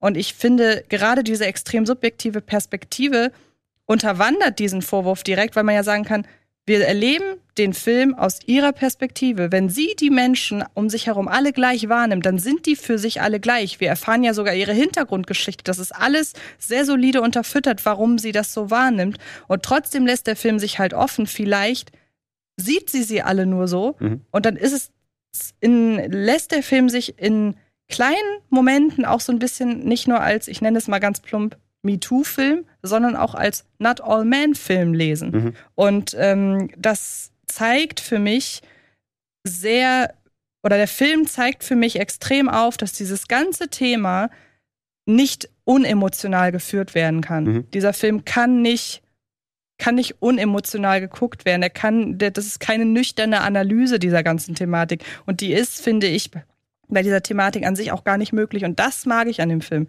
Dass es im Grunde zeigt, wenn ihr darüber diskutieren wollt, dann berücksichtigt immer eure eigene Perspektive. Versucht gar nicht nach außen zu gehen. Guckt immer, wie ihr das seht. Und das, das finde ich an dem Film tatsächlich sehr smart. Ja, genau. Es geht ganz viel um Wahrnehmung. Genau. Und das Ding ist halt, ich weiß nicht, ob du, hast du Lucky gesehen? Von vor Welchen? zwei Jahren? Ähm, das ist quasi so ein, ist, nun ist es ein Slasher, aber eben auch mit der MeToo-Thematik. Da geht es um so eine Buchautorin, die ähm, eben auch ein schlimmes Trauma hatte und quasi die ist verheiratet und jede Nacht bricht bei ihr jemand ein Nee, den habe ich und will sie umbringen. Und ihr Mann pe- pennt halt des, Mhm. währenddessen neben ihr im Bett halt. Und dann fragt sie ihn mal, hier war wieder der Mann, kriegst du das nicht mit? Und er sagt so, ja doch klar, aber der kommt ja jede Nacht. Das wissen wir doch einfach so. Der klingt Und, und der dreht das quasi um, nämlich quasi dieser Killer, der hat kein Gesicht, der hat so einfach nur so einen weißen Kopf. ja. Und in dem Kopf, wie so in so einem Roulette, drehen sich immer 200 Männergesichter. Also sie sieht quasi in diesem einen Killer alle Männer. Oh Gott, das klingt also der nach, dreht das, ich habe der, da Angst der dreht vor. das quasi um. Ja, und, Ja. und dann gibt es so Szenen, wie dann da rennt sie zum Beispiel durch ein, durch ein Parkhaus, weil sie sich im Auto will. Der, der, der, Ja. der klassische Moment, wo Frauen sich lieber mal umdrehen, vor allem Ja. abends. Und dann ist es halt so, das ist halt so fast schon skurril witzig, aber gleichzeitig so erschreckend. Dann geht sie halt zu ihrem Auto und währenddessen geht zum Beispiel dann rechts eine Tür auf, da kommt auch eine Frau raus, die auch von einem Killer verfolgt wird. Und plötzlich links auch noch eine. Das heißt, da kommen plötzlich so vier, fünf Frauen, die alle im Parkhaus von Männern verfolgt werden und alle sind dieser gleiche Killer. Das heißt, alle Männer nehmen diesen Killer nicht wahr, sondern Ja. nur Frauen. Und da, das hat Lucky halt schon vor zwei Jahren gemacht. Mhm. Und deswegen, und diese Perspektive ist halt so ähnlich, wo ich mir dachte, äh, sag mal, Herr Garland, hast du den vielleicht nicht auch gesehen und dachtest Mhm. dir, ne? Also der wirkt schon sehr ähnlich und ich fand aber Lucky war halt in dem ganzen Konzept ein bisschen smarter noch als Okay. Man und hat das noch, also ich habe mich bei, ähm, das hat Kollege Tino auch gesagt, ich mit dem auch mit dem Film gesprochen habe, ähm, er meinte, er hat sich bei Lucky deutlich mehr selber ertappt gefühlt. Das ging mir genauso. Mhm. Bei Lucky war ich häuf- häufiger so, oh shit, das habe ich auch schon mal gemacht Mhm. oder sowas. Ne? Das Da ging so ging's ja ist bei Promising Young Woman. passiert. Promising Young Woman genau das gleiche. Und bei Man hatte ich das nicht so. Das Ja. war wirklich, wie du gesagt hast, Man war mehr eine beobachtende Wahrnehmungserfahrung. Mhm. Und vor allem glaube ich, ich weiß nicht, das, vielleicht kannst du was zu sagen, ich glaube auch Man wirkt vielleicht noch mal krasser, wenn man aus der Perspektive von einer Frau. Ich weiß nicht, ob ich den als Mann genauso wahrnehme, wie das du es ja, zum Beispiel. klar, weil du ja die ganze Zeit Harper bist. Im ja, Grunde. genau. Also ich kann das natürlich nachvollziehen, aber Ja. gleichzeitig auch nicht. Ja, und, also bei, und bei Lucky zum Beispiel, den fand ich halt echt noch ein bisschen besser, weil er dieses Thema für mich als Mann, der hat mich, der hat mich Mhm. Ja. öfter erwischt, wo ich mir dachte, ah shit. Nee, verstehe. Aber es ist witzig, dass du das sagst, weil der hat bei mir im Nachgang wirklich was ausgelöst.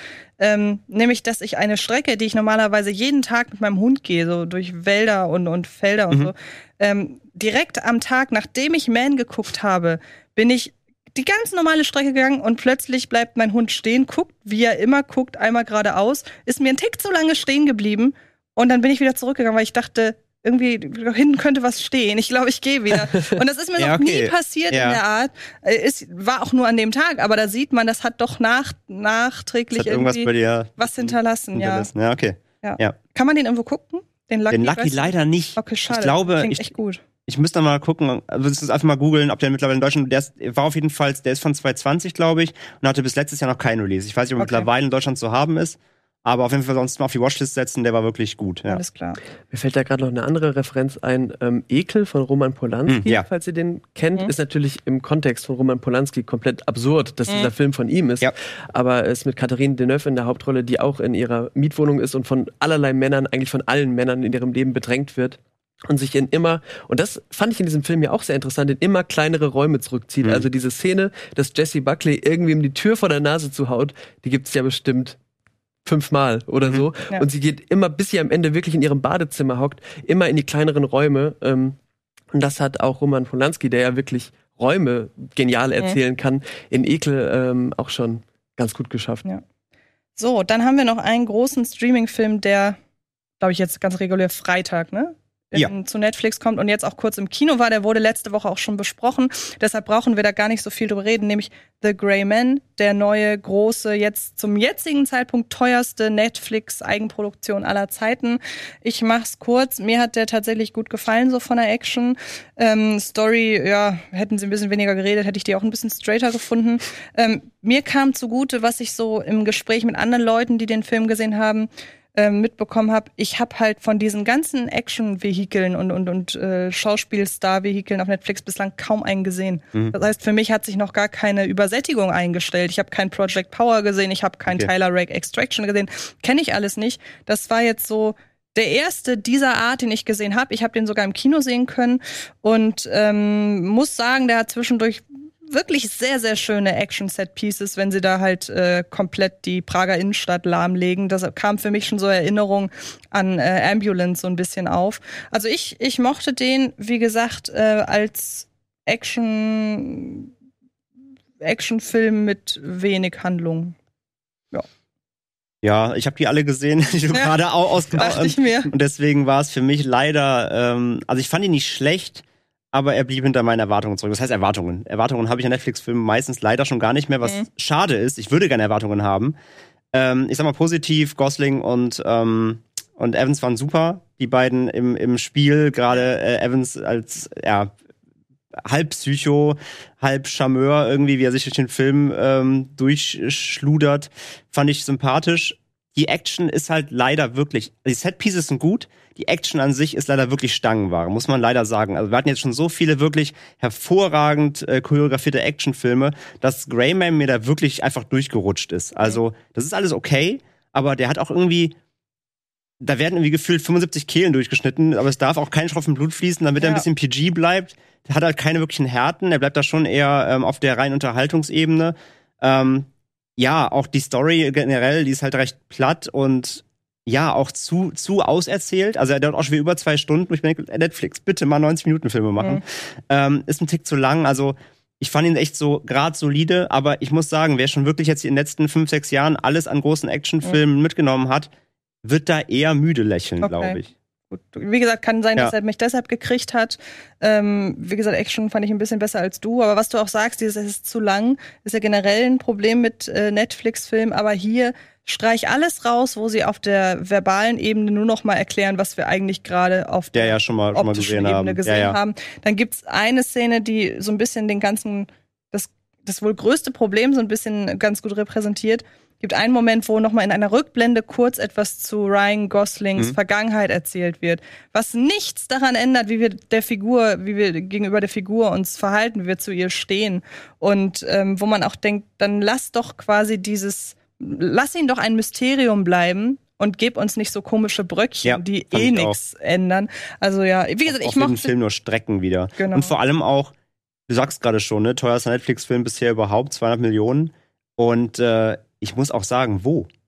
Ja, Also das, stimmt. meiste kann Höchst- doch wieder nur in den Cast geflossen Naja, sein. oder sie sind ja wirklich um die Welt gereist. ne? Set Pieces, ja, Cast, aber sorry, gratis CG war teilweise echt nicht gut. Ja. Wo sie dieses Busunglück haben. Ich dachte so, Alter, das sieht aber fast schon unfinished aus irgendwie. Hm. Also da war oder das Flugzeugunglück, das war wie aus einer Videospielsequenz teilweise. Da dachte ich mir, okay, also wenn ihr schon am Anfang wieder klotzt, ne, mit dem, mit dem, mit dem Leitspruch, 200 Millionen, teuerster Film aller Zeiten, Ja. ey, dann muss der Film aber auch danach aussehen. Ja. Und die Set Pieces ja, und wie gesagt, der Cast hat auch einiges eingestrichen, aber dann will ich halt da wirklich auch einen polished Film sehen und das war es auch in großen Teilen, was die CG angeht, nicht, muss ich sagen. Ja, es ist nichts, was am Ende des Jahres irgendwie hängen geblieben Und jeder Qualm im Film, jeder Rauch ist Ja. CG. Da kommt immer so ein Auto aus so einem Rauchnebel raus, der ist komplett digital. Und ich denk so, Leute, komm, bitte. Ja, das Ja, stimmt. naja. Ich finde auch den Moustache sehr schwierig von Chris Evans. Wobei, das ist tatsächlich, also das passt super zu seiner Rolle. Ja, das Dieser, dieser Psycho mit diesem Moustache, Ja, ja. das ist schon, das ist schon ein cooler Charakter. Gibt's auch da nochmal eine Origin-Sequenz, wie er den Moustache bekommen Nee, hat? da gab's, siehst du, da hätten sie lieber die äh, Rückblende weggestrichen und lieber so ein Moustache-Origin erzählt. Das wäre die bessere Szene Genau. gewesen, ja.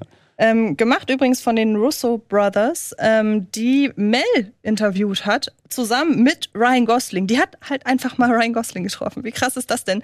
Ähm, das Interview geht jetzt demnächst auf dem Kino Plus Channel online und wir haben einen ganz kurzen Teaser daraus. Which action scene was the hardest to shoot? Probably the Prague scene. Yeah, probably. I mean, I think it took us six weeks. Several thousand people were involved in executing it. Three units. Took us about a year to prep it, uh, and uh, a lot of logistics. You know, just, um, lots of different equipment required for it. It was by far the hardest. The hardest action scene was probably that Prague action scene at the end of the film. It's like a movie within the movie. It it it, um, it took us weeks to shoot, and it, it travels all throughout Prague, and it just was uh, kind of mind blowing how many people it takes to to make a film like this and to create a sequence like that. Compared to your colleagues, you didn't get to shoot um, any action scenes or a few action scenes? Depends on how you define action. I think there was a lot of tension in the scenes I was doing, but um, no, I think the joy of Denny Carmichael is that he enjoys being the puppet master. He is the only reason pretty much anything happens in this movie is because he told them to. I'm quite happy to send Ryan and Chris out to go punch each other in the face across the world. I think that is thoroughly beneath Denny Carmichael, and he's going to keep it that way.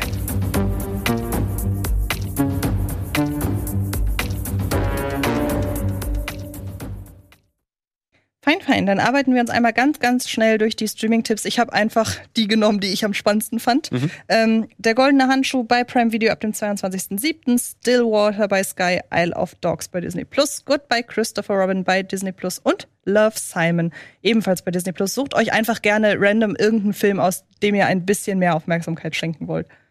Mm, Dann würde ich Stillwater nehmen, weil Goldene Handschuh wurde jetzt schon sehr viel zugesagt. Der war auch auf Netflix vorher schon mal Mhm. eine Zeit lang. Ähm, weil den fand ich überraschend auch äh, ziemlich gut mit, ähm, mit Matt Damon, wo er die Unschuld seiner Tochter beweisen will, die im Knast in Frankreich sitzt. Mhm. Und er ist halt so ein richtig typischer, bulliger Ami, der eigentlich nur seinen Job nachgehen will, sein Geld verdienen will und eben sein Leben leben will. Aber er muss halt immer wieder nach Frankreich, um seine Tochter zu besuchen und glaubt halt, dass sie zu Unrecht im Gefängnis sitzt. Und ähm, ja, geht dem Ganzen selber quasi auf eigene Faust nach und lernt dabei noch eine französische Frau kennen, mit der er sich anbandelt. Ähm, und ja, so eine, so eine, so eine Mischung aus, aus Tra Tragi, Tragi-Romanze und bisschen eben so Investigation-Thriller und schöne Mischung auf jeden Fall. Ging sehr ans Herz. Ähm, war im letzten Drittel auch so ein bisschen überreizt teilweise, weil er den Fokus weg von der Tochter mehr auf diese anbahnende neue Beziehung zwischen Matt Damon und dieser Französin gelegt hat. Aber letztendlich ähm, gut gefallen, schön spannend und mit einem sehr überraschenden Ende, fand ich auch vor Ja. allem. Ähm, also den muss man sich echt mal angucken, wer ihn verpasst hat im Kino. Den Ja, fand ich echt vom- gut. Vom Regisseur von Spotlight, Genau. sicherlich auch noch eine ganz gute Werbung. Und äh, gerade so dieser, dieser Clash zwischen diesem wirklich typischen ähm, America First ja. Der auch, äh, ich meine, Matt Damon spielt ihn so großartig, der halt wirklich so plump und so so derbe einfach ist, aber dann im, Umgang mit seiner Tochter wieder so ganz, ganz zurückgenommen ist, und auch ja. total sensibel bei der ganzen Thematik. Und dann steht er dieser taffen Französin gegenüber, die aus einem ganz anderen Milieu kommt. Sie ist auch nicht irgendwie, sie ist jetzt keine Adelige oder so, oder nicht, nicht, gehört jetzt nicht zur Upper Class, aber die hat, weiß schon, sich gewählter auszudrücken und er muss schon so ein bisschen zu ihr hochgucken, merkt man so im verbalen Ja, die ist jetzt sehr Austausch. gebildet, ne? Und, und Genau. steht auf eigenen Beinen und das kennt er auch so gar nicht. Eben, und genau. ähm, diese, dieser Clash der Kulturen, der macht ja, Spaß. das ja. ist total spannend. Genau. Du bist. Dann schnapp ich mir, glaube ich, ähm, Love Simon, den ich ganz, ähm, ganz schön finde. Also ich finde, der profitiert total davon, dass er so unaufgeregt eigentlich ist. Also er erzählt zwar eine Art Coming-out-Geschichte und da ist das Coming-out auch eine Art Plotpoint, aber das Ganze passiert trotzdem auf so eine unaufgeregte, ja, normalisierende Art und Weise. Ähm, das würde ich diesem Film, der ja auch so ein bisschen als der erste schwule Block, nee, Das ist der Blockbuster, das ist erste zu viel gesagt. Nee, nee, aber, es ähm, ist der erste, die erste äh, Studioproduktion, also große Studioproduktion äh, mit einer schwulen Hauptfigur. Zum damaligen Zeitpunkt. Wann ist der jetzt? 19 oder 20? Weiß ich gerade nicht genau. Ähm, aber das war zum damaligen Zeitpunkt so, dass man dachte, was? Jetzt erst? Ja, Also, das hat mich rückwirkend auch ein bisschen schockiert. Obwohl ich sagen muss, der kam halt auch zeitgleich mit Call Me By Your Name so ein bisschen raus und da stinkt er natürlich ab im, im direkten Vergleich, aber eigentlich drängt er sich auch nicht so wirklich auf, weil Love Simon einfach eine richtig nette, okaye Romcom für so einen Sonntag ist. Äh, ja, ich glaube, den kann man machen, auch um diese historische Lücke vielleicht zu schließen und zu sagen, ich habe den ersten von einem großen Studio produzierten schwulen Rom-Com-Film gesehen. Also Love Simon ist aus dem Jahr 2018 18, ne? und Ja. Call Me By Your Name ist von 2017. Also Ja. stimmt, die waren relativ äh, auf einer Höhe zeitlich. Ähm, mich wundert, dass der jetzt erst zu Disney Plus kommt, ehrlich gesagt, weil es gibt ja auf Disney Plus die Serie Love. Wie heißt die? Ähm, Victor? Love Victor, genau. Das ist ja quasi die, die eine Spin-off-Serie von Love Simon und jetzt kommt erst der Der Ursprungsfilm. Film nach. Ja. Also das wundert mich sehr. Wäre auch auf jeden Fall von den Filmen meine, äh, meine liebste Wahl. Äh, Goodbye Christopher Robin ist nochmal ein schöner anderer Blick auf äh, halt die Christopher Robin-Saga, Stichwort äh, Winnie Pooh und so weiter.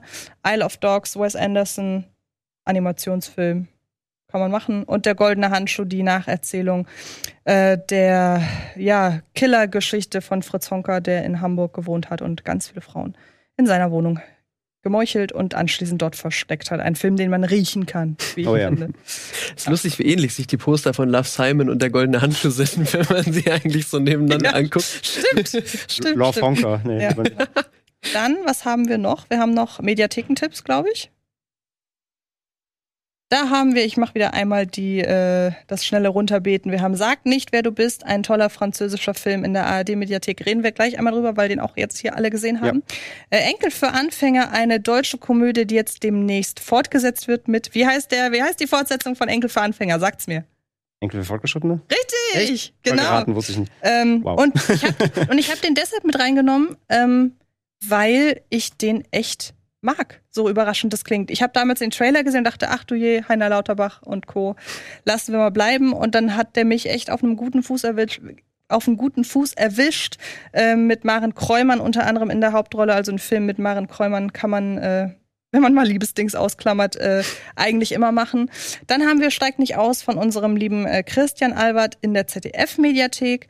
Nach dem Urteil ein sehr beklemmendes äh, französisches Sorgerechtsdrama in, äh, ebenfalls in der ZDF-Mediathek. Dann kommen ab dem, einmal kurz schauen, ab dem 26. 26.07. alle Jussi Adler, Jussi Adler Olsen-Filme in die ZDF-Mediathek, die ich ja von diesen ganzen skandinavischen Crime-Thrillern wirklich gerne mag, weil ich aber auch auf den Hauptdarsteller ein bisschen stehe. Deshalb äh, sei mir das verziehen. Und äh, wir haben noch bis, da musst du mir wieder einmal helfen, 23. 23.07., also bis morgen, ähm, haben wir Silent Hill in der äh, Tele 5 Mediathek und den kann man eigentlich immer gerne wieder erwähnen, wenn es irgendwie die Gelegenheit gibt. Daher, Mit einer der besten Horror-Videospielverfilmungen immer noch bis heute, ja. ja, auf jeden Fall. Und äh, dann lass uns gerne einmal kurz, sag nicht, wer du bist, äh, besprechen, weil ich hatte euch den quasi im Vorfeld aufgegeben. Mhm. Ein, was heißt aufgegeben? Ich habe ihn euch ans Herz gelegt, weil ich mir dachte, könnte ein Film sein, den ihr vielleicht noch nicht kennt. Du kanntest ihn tatsächlich schon, weil du ein Xavier Dolan Fanboy bist. Ähm, deshalb äh, fang du gerne an, wie so dein Eindruck war. Ähm, ja, also es geht ja um ähm, Tom, der auf eine kleine Farm reist, weil sein ja, Freund, also er ist homosexuell, verstorben ist und er will dort ähm, eben die, die Beisetzung oder beziehungsweise die Trauerfeier besuchen und ähm, ja, reist dafür zu seiner Mutter, die eben auf so einer kleinen Farm in einer kleinen Einöde lebt und zudem lebt dort auch der Bruder seines verstorbenen Lovers. Ähm, Fra Fra Francis, Francis, äh, ich glaube, heißt er, oder? Ich meine, ja. Ähm, und da merkt er schnell, dass dieser Bruder ein äh, ziemliches A-Gewaltproblem hat und aber auch generell so ein Ident- Identitätsproblem. Denn offenkundig ähm, ist er mit der Homosexualität seines Bruders nicht zufrieden gewesen und äh, sagt Tom sehr eindringlich, dass er der Mutter eben bloß nichts davon erzählen soll, sondern er soll eine ähm, erfundene Beziehung zu einer Frau aufrechterhalten. Das ist nämlich eigentlich eine Arbeitskollegin von den beiden gewesen, die so ein bisschen vorgeschoben haben als Alibi, damit die Mutter nicht rausfinden muss, dass der eigene Sohn schwul ist. Und daraus ergibt sich äh, eine ja, Spirale für Tom, in die er sich da reinbegibt, so eine gewisse Abhängigkeitsspirale zwischen Gewalt und ähm, ja, Lügenkonstrukt, dass er da gleichzeitig irgendwie mit aufrechterhalten will, denn er gerät dann auch eben in so Gewissensbisse.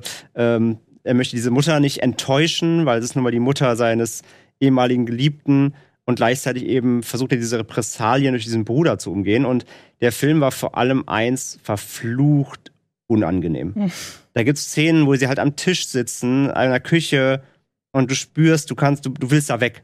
ich hatte echt überlegt, du kannst eine AD, AD-Mediathek, kannst du die Geschwindigkeit so auf anderthalb. ich habe überlegt, ob ich die vorstelle, damit es schneller vorbeigeht. Ähm, du merkst diese Beklemmung, weil er, er, er weiß halt so, er möchte diese Mutter nicht enttäuschen. Da rechts neben ihm sitzt dieser gewalttätige Bruder, der ihm irgendwie schon zweimal aufs Gesicht gehauen hat in den letzten 24 Stunden.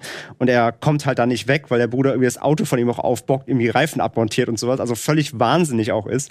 Und ähm, du merkst halt, wie, wie Tom einfach diese, zwischen diesen Stühlen gefangen ist und weiß halt irgendwie nicht, was er machen soll. Und er könnte halt, also beziehungsweise es gibt auch den Moment, da will er eigentlich wegfahren, er dreht trotzdem wieder um erstmal, weil er dieses, dieses, ja, er kann halt diese Bürde nicht ablegen, dieser Mutter irgendwie den letzten Gefallen zu erweisen und irgendwie ihr nochmal einen ruhigen Lebensabend zu machen, weil ihr, weil ihr liebter Sohn halt tot ist. Und da entstehen so unfassbar beklemmende, gefühlsstarke Situationen, ähm, und da schwingt halt, wie gesagt, dieses, es geht um Homophobie, aber gleichzeitig Identitätskrise, weil du merkst, dieser Bruder hat auch irgendwie so eine, vielleicht ist er auch gefangen irgendwie in einer, in einer, in einer falschen Lebensweise. Er ist halt super zurückgezogen und kann jetzt halt mit den Großstädtern anfangen, aber irgendwie hat er auch dann trotzdem so eine, so eine leichte Gefühlsebene zu Tom. Er ist fantastischer Tänzer. Gleichzeitig redet er darüber, dass er Frauen äh, irgendwie klären will. Und gleichzeitig äh, hörst du Geschichten über ihn, dass er schon irgendwelchen Leuten äh, schlimme, gewalttätige, körperliche Dinge angetan hat. Und in diesem Strudel muss Tom eben da irgendwie mit sich selbst ausmachen, wie er mit der Situation klarkommen will. Und auch ein sehr, ich möchte auch wieder nicht, nicht Platz sagen wie bei Man, aber es ist auch ein sehr direkter Film. Der hat keine großen Fallhöhen, keine doppelbödigen äh, Twists, sondern er ist wirklich auch sehr gerade erzählt. Aber er punktet halt durch die Darsteller, die sind alle fantastisch und durch diese absolute Intensität, die Körperlichkeit ähm, dieser Geschichte, das hat mich schon echt beeindruckt. Und ich hatte ja, glaube ich, als ich zu dir meinte, vielleicht kannst du den noch anschauen, habe ich ja auch, glaube ich, gesagt, der passt ganz gut zu Man, ne? Also ich finde schon, ja, ja, klar. der hat ja auch, der ist ja bedient, finde ich, zu keinem Zeitpunkt irgendwie so typische Horror-Tropes. Mhm. Ähm, aber der hat trotzdem, manchmal ist der so auf dem Sprung zum Jumpscare in der Szene. Es gibt da eine Duschszene, die komplett, die hat keine Soundeffekte, die, da passiert nicht, da taucht nicht plötzlich irgendwas auf, aber da passiert etwas, was so unmittelbar kommt, dass man trotzdem zusammenzuckt, obwohl die Szene es gar nicht zulässt eigentlich. Ja. Du guckst die Szene ohne, guck nur die Szene an, ohne Ton auch und ohne dein Wissen um diese ganze Szene herum und du denkst, was ist denn jetzt dein du Problem? Denkst, du aber Psycho-Abklatsch oder ja, so. Ja, genau. Ja. Und ähm, ich finde, es ist halt, wie gesagt, es ist kein Horrorfilm, aber er ist inszenatorisch auf dem Sprung kurz davor, weil du kannst ihn lesen wie ein Horrorfilm und ja, durch genau. die Kamera und vor allem durch das Licht, äh, durch das Spiel mit Licht und Schatten, was was äh, Delora einsetzt, ähm, hast du halt so eine Horrorstimmung. Mhm. Du hast eine gewisse Lichtstimmung, sei es in dieser, in dieser Scheune, wo sie dann auch später tanzen, oder sei es auch in diesem Zimmer, wo er schläft. Mhm. Ähm, beziehungsweise da schlafen ja beide drin. Da hast du auch nur so ein ganz dimmerndes Licht immer. Und wenn dann auch diese Szene kommt, wo er ihn nachts bedrängt und dann eben ihm droht und so weiter, du hast immer so eine ganz bestimmte Lichtstimmung. Es könnte ein Horrorfilm sein, wenn es nicht ein Drama wäre. Ja, ist- und es ist auch, auch äh, dann darfst du gerne Ja. beenden. Ähm, wie bei Man, das habe ich eben nicht gesagt. Bei beiden Filmen ist es so, dass, also Man braucht bis zum Schluss, bis äh, so diese ganze Spannung endlich mal aufgelöst wird. Mhm. Und der macht das ja gar nicht. Also diese Jumpscares, die wir immer so in wahlweise lieben oder hassen, die dienen ja auch, um diese Spannung mal kurz aufzubrechen. Und das haben die beiden Filme nicht. Beide Filme haben nie diesen Eskalationsmoment, sondern die lassen dich in dieser Anspannung die ganze Zeit drin. Bei Man eskaliert es am Ende, klar, bricht im wahrsten Sinne des Wortes alles auf, aber hier halt nicht. Und das finde ich äh, sehr unangenehm. Ja, du darfst du gerne noch als Fanboy.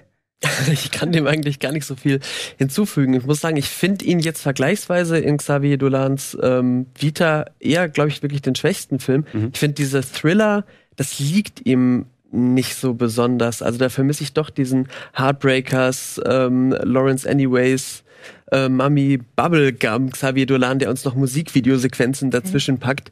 Und hier, ich finde, der Film ist auch nicht, er, er ist unangenehm, wie du sagst, und die Stimmung ist sehr gedrückt und man sieht diese Ort und denkt, man müsste einfach mal alle Fenster da mal ordentlich aufreißen. Das sieht so piefig und unangenehm. Also auch da finde ich, das ist ein Ort, den man irgendwie riechen kann, wie staubig es da irgendwie ist. Ja. Ähm, aber ähm, ich finde, der ist halt so sehr theoretisch, eigentlich, wie du es gerade zusammengefasst hast. Man hört das so und denkt, ja, total klug, wie da Anziehen und Abstoßen äh, gleichzeitig erzählt werden. Aber äh, das, finde ich, kommt auf so einer dramaturgischen Ebene irgendwie oder kam für mich zumindest nie äh, so zu 100 Prozent an. Aber ich finde, es hat eine der, der besten Filmenden, die es gibt und einen der besten Abspannsongs und Abspänne. Ja, das Ende ist wirklich gut, ja, finde ich auch. Ihr wisst Bescheid. Sag nicht, wer du bist, im Original Tom at the Farm, gibt es jetzt bei in der ARD-Mediathek. So, wir haben Hunger.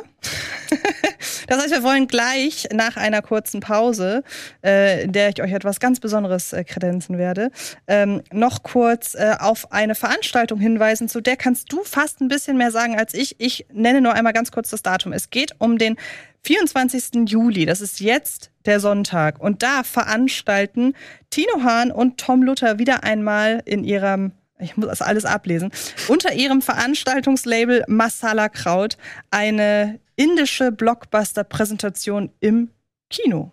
Genau, Ja. und zwar den Film Shamshera. Der Film hat einen Trailer, der tatsächlich 93 Millionen Views aktuell hat bei YouTube. Also offenbar gibt es da noch ganz viele andere Leute, die äh, Bock auf diesen Film haben, gerade so im, im Dunstkreis von RRR, ähm, von dem du ja, glaube ich, auch großer Fan bist. Ja. Ich weiß nicht, ob du ihn mittlerweile gesehen hast.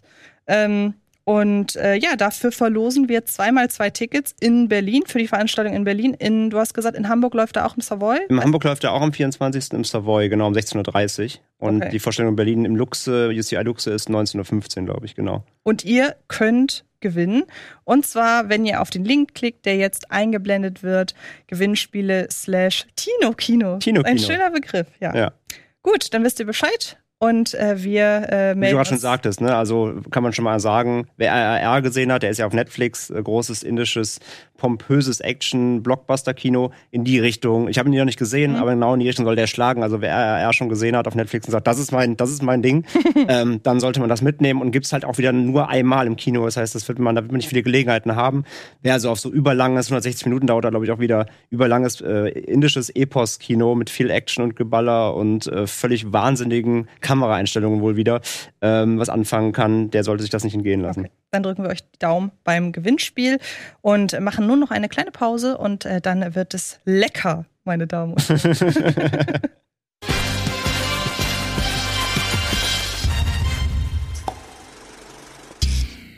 Da sind wir wieder zur letzten Runde und jetzt äh, reden wir gleich über das Thema, um das es heute geht, nämlich um Filmfood. Aber du hast gerade noch was herausgefunden zum Film Lucky. Sag das gerne. Ach so, ja genau, ich hab kurz mal ge gegoogelt. Ähm, am 7. Oktober diesen Jahres kommt er auf Blu-ray in Deutschland. Lucky, äh, der Tod kommt nachts wieder. Untertitel, diese deutschen Leute. Ich bin schon vorsichtig, dass er nicht glücklich, der Tod kommt nachts heißt. Ja, ja. Oder der Tod kommt nachts glücklich oder so. nee, also Lucky, äh, 7.10. auf Blu-ray in Da Deutschland. freue ich mich extrem. Das wird, glaube ich, ganz cool. Ja, ich habe mir das, ich hatte so ein bisschen überlegt, worüber reden wir, weil so richtig newsmäßig ist ja überhaupt nichts los aktuell. Da sind ja irgendwie offenbar alle in der Sommerpause. Und letzte Woche äh, haben die Jungs über Guilty Pleasures gesprochen. Das fiel also schon mal weg. Und dann dachte ich mir, wir haben uns so für das Thema eingesetzt, dass das Thema Filmfood in der breiten Wahrnehmung größer wird, Mirko, dass ich dachte, lass uns doch einfach mal in dieser Runde darüber reden. Und äh, wie gesagt, wenn ich schon nicht damit werben kann, dass, äh, dass ihr Daniel Schröckert live sehen könnt, dann möchte ich euch wenigstens mit äh, Essen hierher locken. Äh, und was ist das da vorne? Ich habe, und dann kommen wir nämlich gleich äh, zum eigentlichen Thema, ich habe euch gebeten, ähm, euer liebstes, das leckerste Essen, das ihr so mit Film assoziiert, mir rauszusuchen, haben wir auch Bilder und Videos und so weiter. Ich habe, es ist natürlich der Titel Kiss the Cook gefallen. Ähm, und ich habe mir die Mühe gemacht, die, äh, die heißen, glaube ich, Cubanos oder Cubanos. Ähm, da fehlt aber dieses, dieses Ding. Also ich glaube, sie heißen Cubanos, so Ja. nach der Schreibweise. Ich habe die nachgemacht.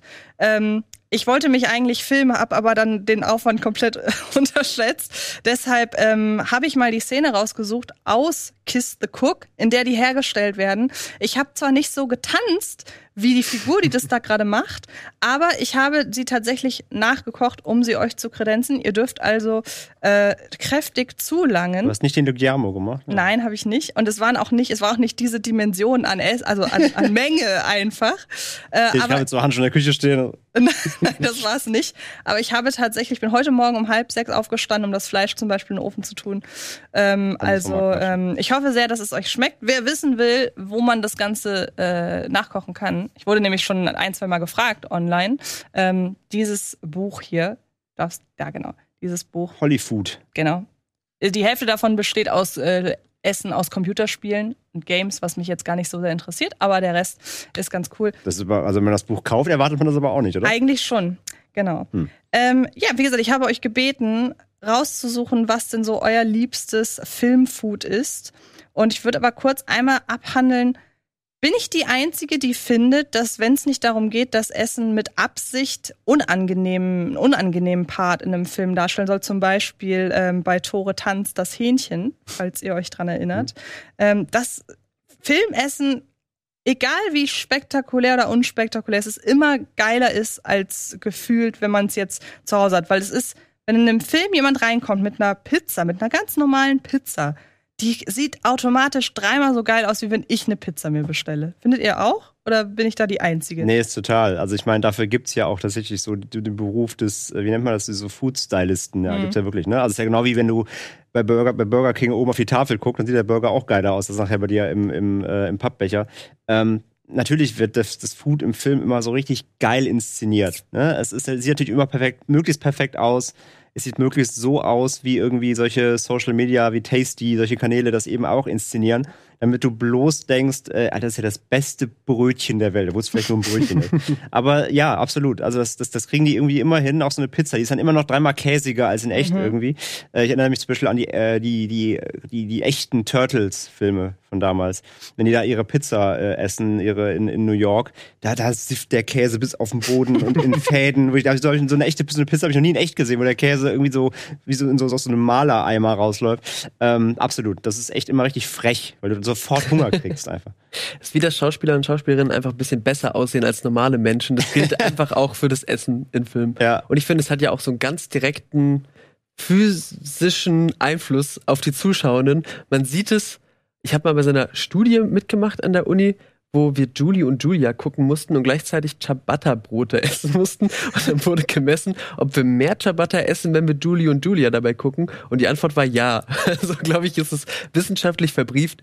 Filme mit Essen machen einen hungrig und man isst mehr. Aber wie wurde das denn verglichen? Haben sie euch vorher zwei Stunden auf eine weiße Wand starren und Ciabatta essen lassen und habt dann den Vergleich genommen zu ihr Start zwei Stunden auf die Leinwand? Es waren zwei verschiedene Tage tatsächlich. Ach so, okay. Keine Wusstet, Kosten und Mühen gescheut. und wusstet ihr, worauf es hinausläuft?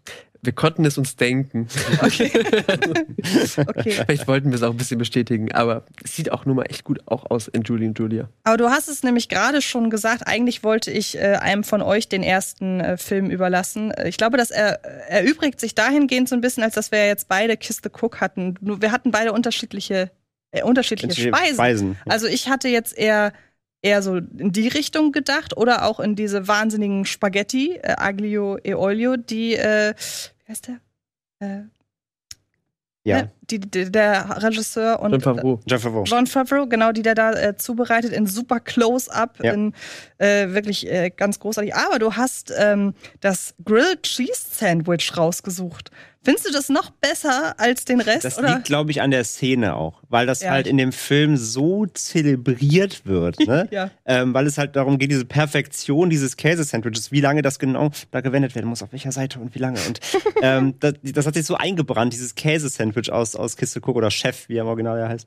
Ähm, deswegen muss ich das wählen, weil das hat sich bei mir, das war, in dem Film kommen ja sowieso super viele Speisen vor, auch nachher, wie sie dieses, dieses Dieses Fleisch, das sie da runternehmen. dieses, dieses Pökelfleisch danach her, oder ist egal, was es im Ja. Film ist. Du kannst den ganzen Film einfach komplett auch benennen. Aber das Käsesandwich hat sich einfach durch die Inszenierung, ähm, wie gesagt, wie es da auf dieser Platte immer per, zu Perfektion hingewendet wird, und weil es so, eine, so ein wichtiges, ein kleiner wichtiger Plotpoint im Film ist, weil Ja. das ja auch immer erklärt, wie er das macht, ähm, ja, hat sich das bei mir einfach herauskristallisiert. Obwohl es vielleicht nicht mal das spektakulärste Essen im Film Ja. ist natürlich. Du hast den jetzt und dann möchte ich euch doch bitten, während Mirko erklärt, kannst du ja probieren und Ja. wenn du redest, Ja. dann redet Mirko. Dann, dann Ähm, reicht doch mal rüber. ja. Dann, dann äh, Ähm, ich habe übrigens nur äh, für die Leute da draußen, ich habe im Vorfeld alle, bei denen es in Frage kam, dass die auch was davon essen, gefragt, ob die irgendwas davon nicht mögen. Ich hätte also äh, dann so Special Editions für euch zubereitet. ähm, du hast den jetzt das erste Sehr Mal fein. geguckt, deshalb erzähl doch gerne, ob Geguckt, er auch, Entschuldigung. ob er auch was? ah, Den konnten wir mal nicht liegen lassen. Nee. Schlechte Wortspiele kann ich nicht liegen lassen. Ähm, und du kannst ihn vorher nicht. Und deshalb wäre ich jetzt so gespannt, mal von dir zu erfahren, wie du ihn findest, weil man muss ja echt sagen, Kiss the Cook ist so ein Film. Ich habe noch niemanden erlebt, der den ernsthaft nicht liebt. So von Anfang an. Ich weiß nicht, vor, vor einem halben Jahr oder so habe ich den das erste Mal mit meinem Freund geguckt, der super sauer war, dass wir das gemacht haben, nachdem wir Mittag gegessen haben.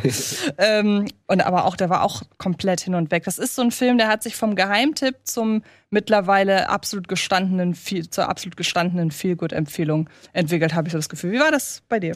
Ich kann nichts Originelles äh, dem noch hinzufügen. Ja, geht mir ganz genauso. Ich finde, das ist ein so schön chilliger Film auch einfach, der auch irgendwie so äh, interessant konstruiert ist, dadurch, dass ja die erste Hälfte ganz anders ist als die zweite und es wirkt auch alles so wie beim Erzählen ausgedacht gerade, aber total organisch.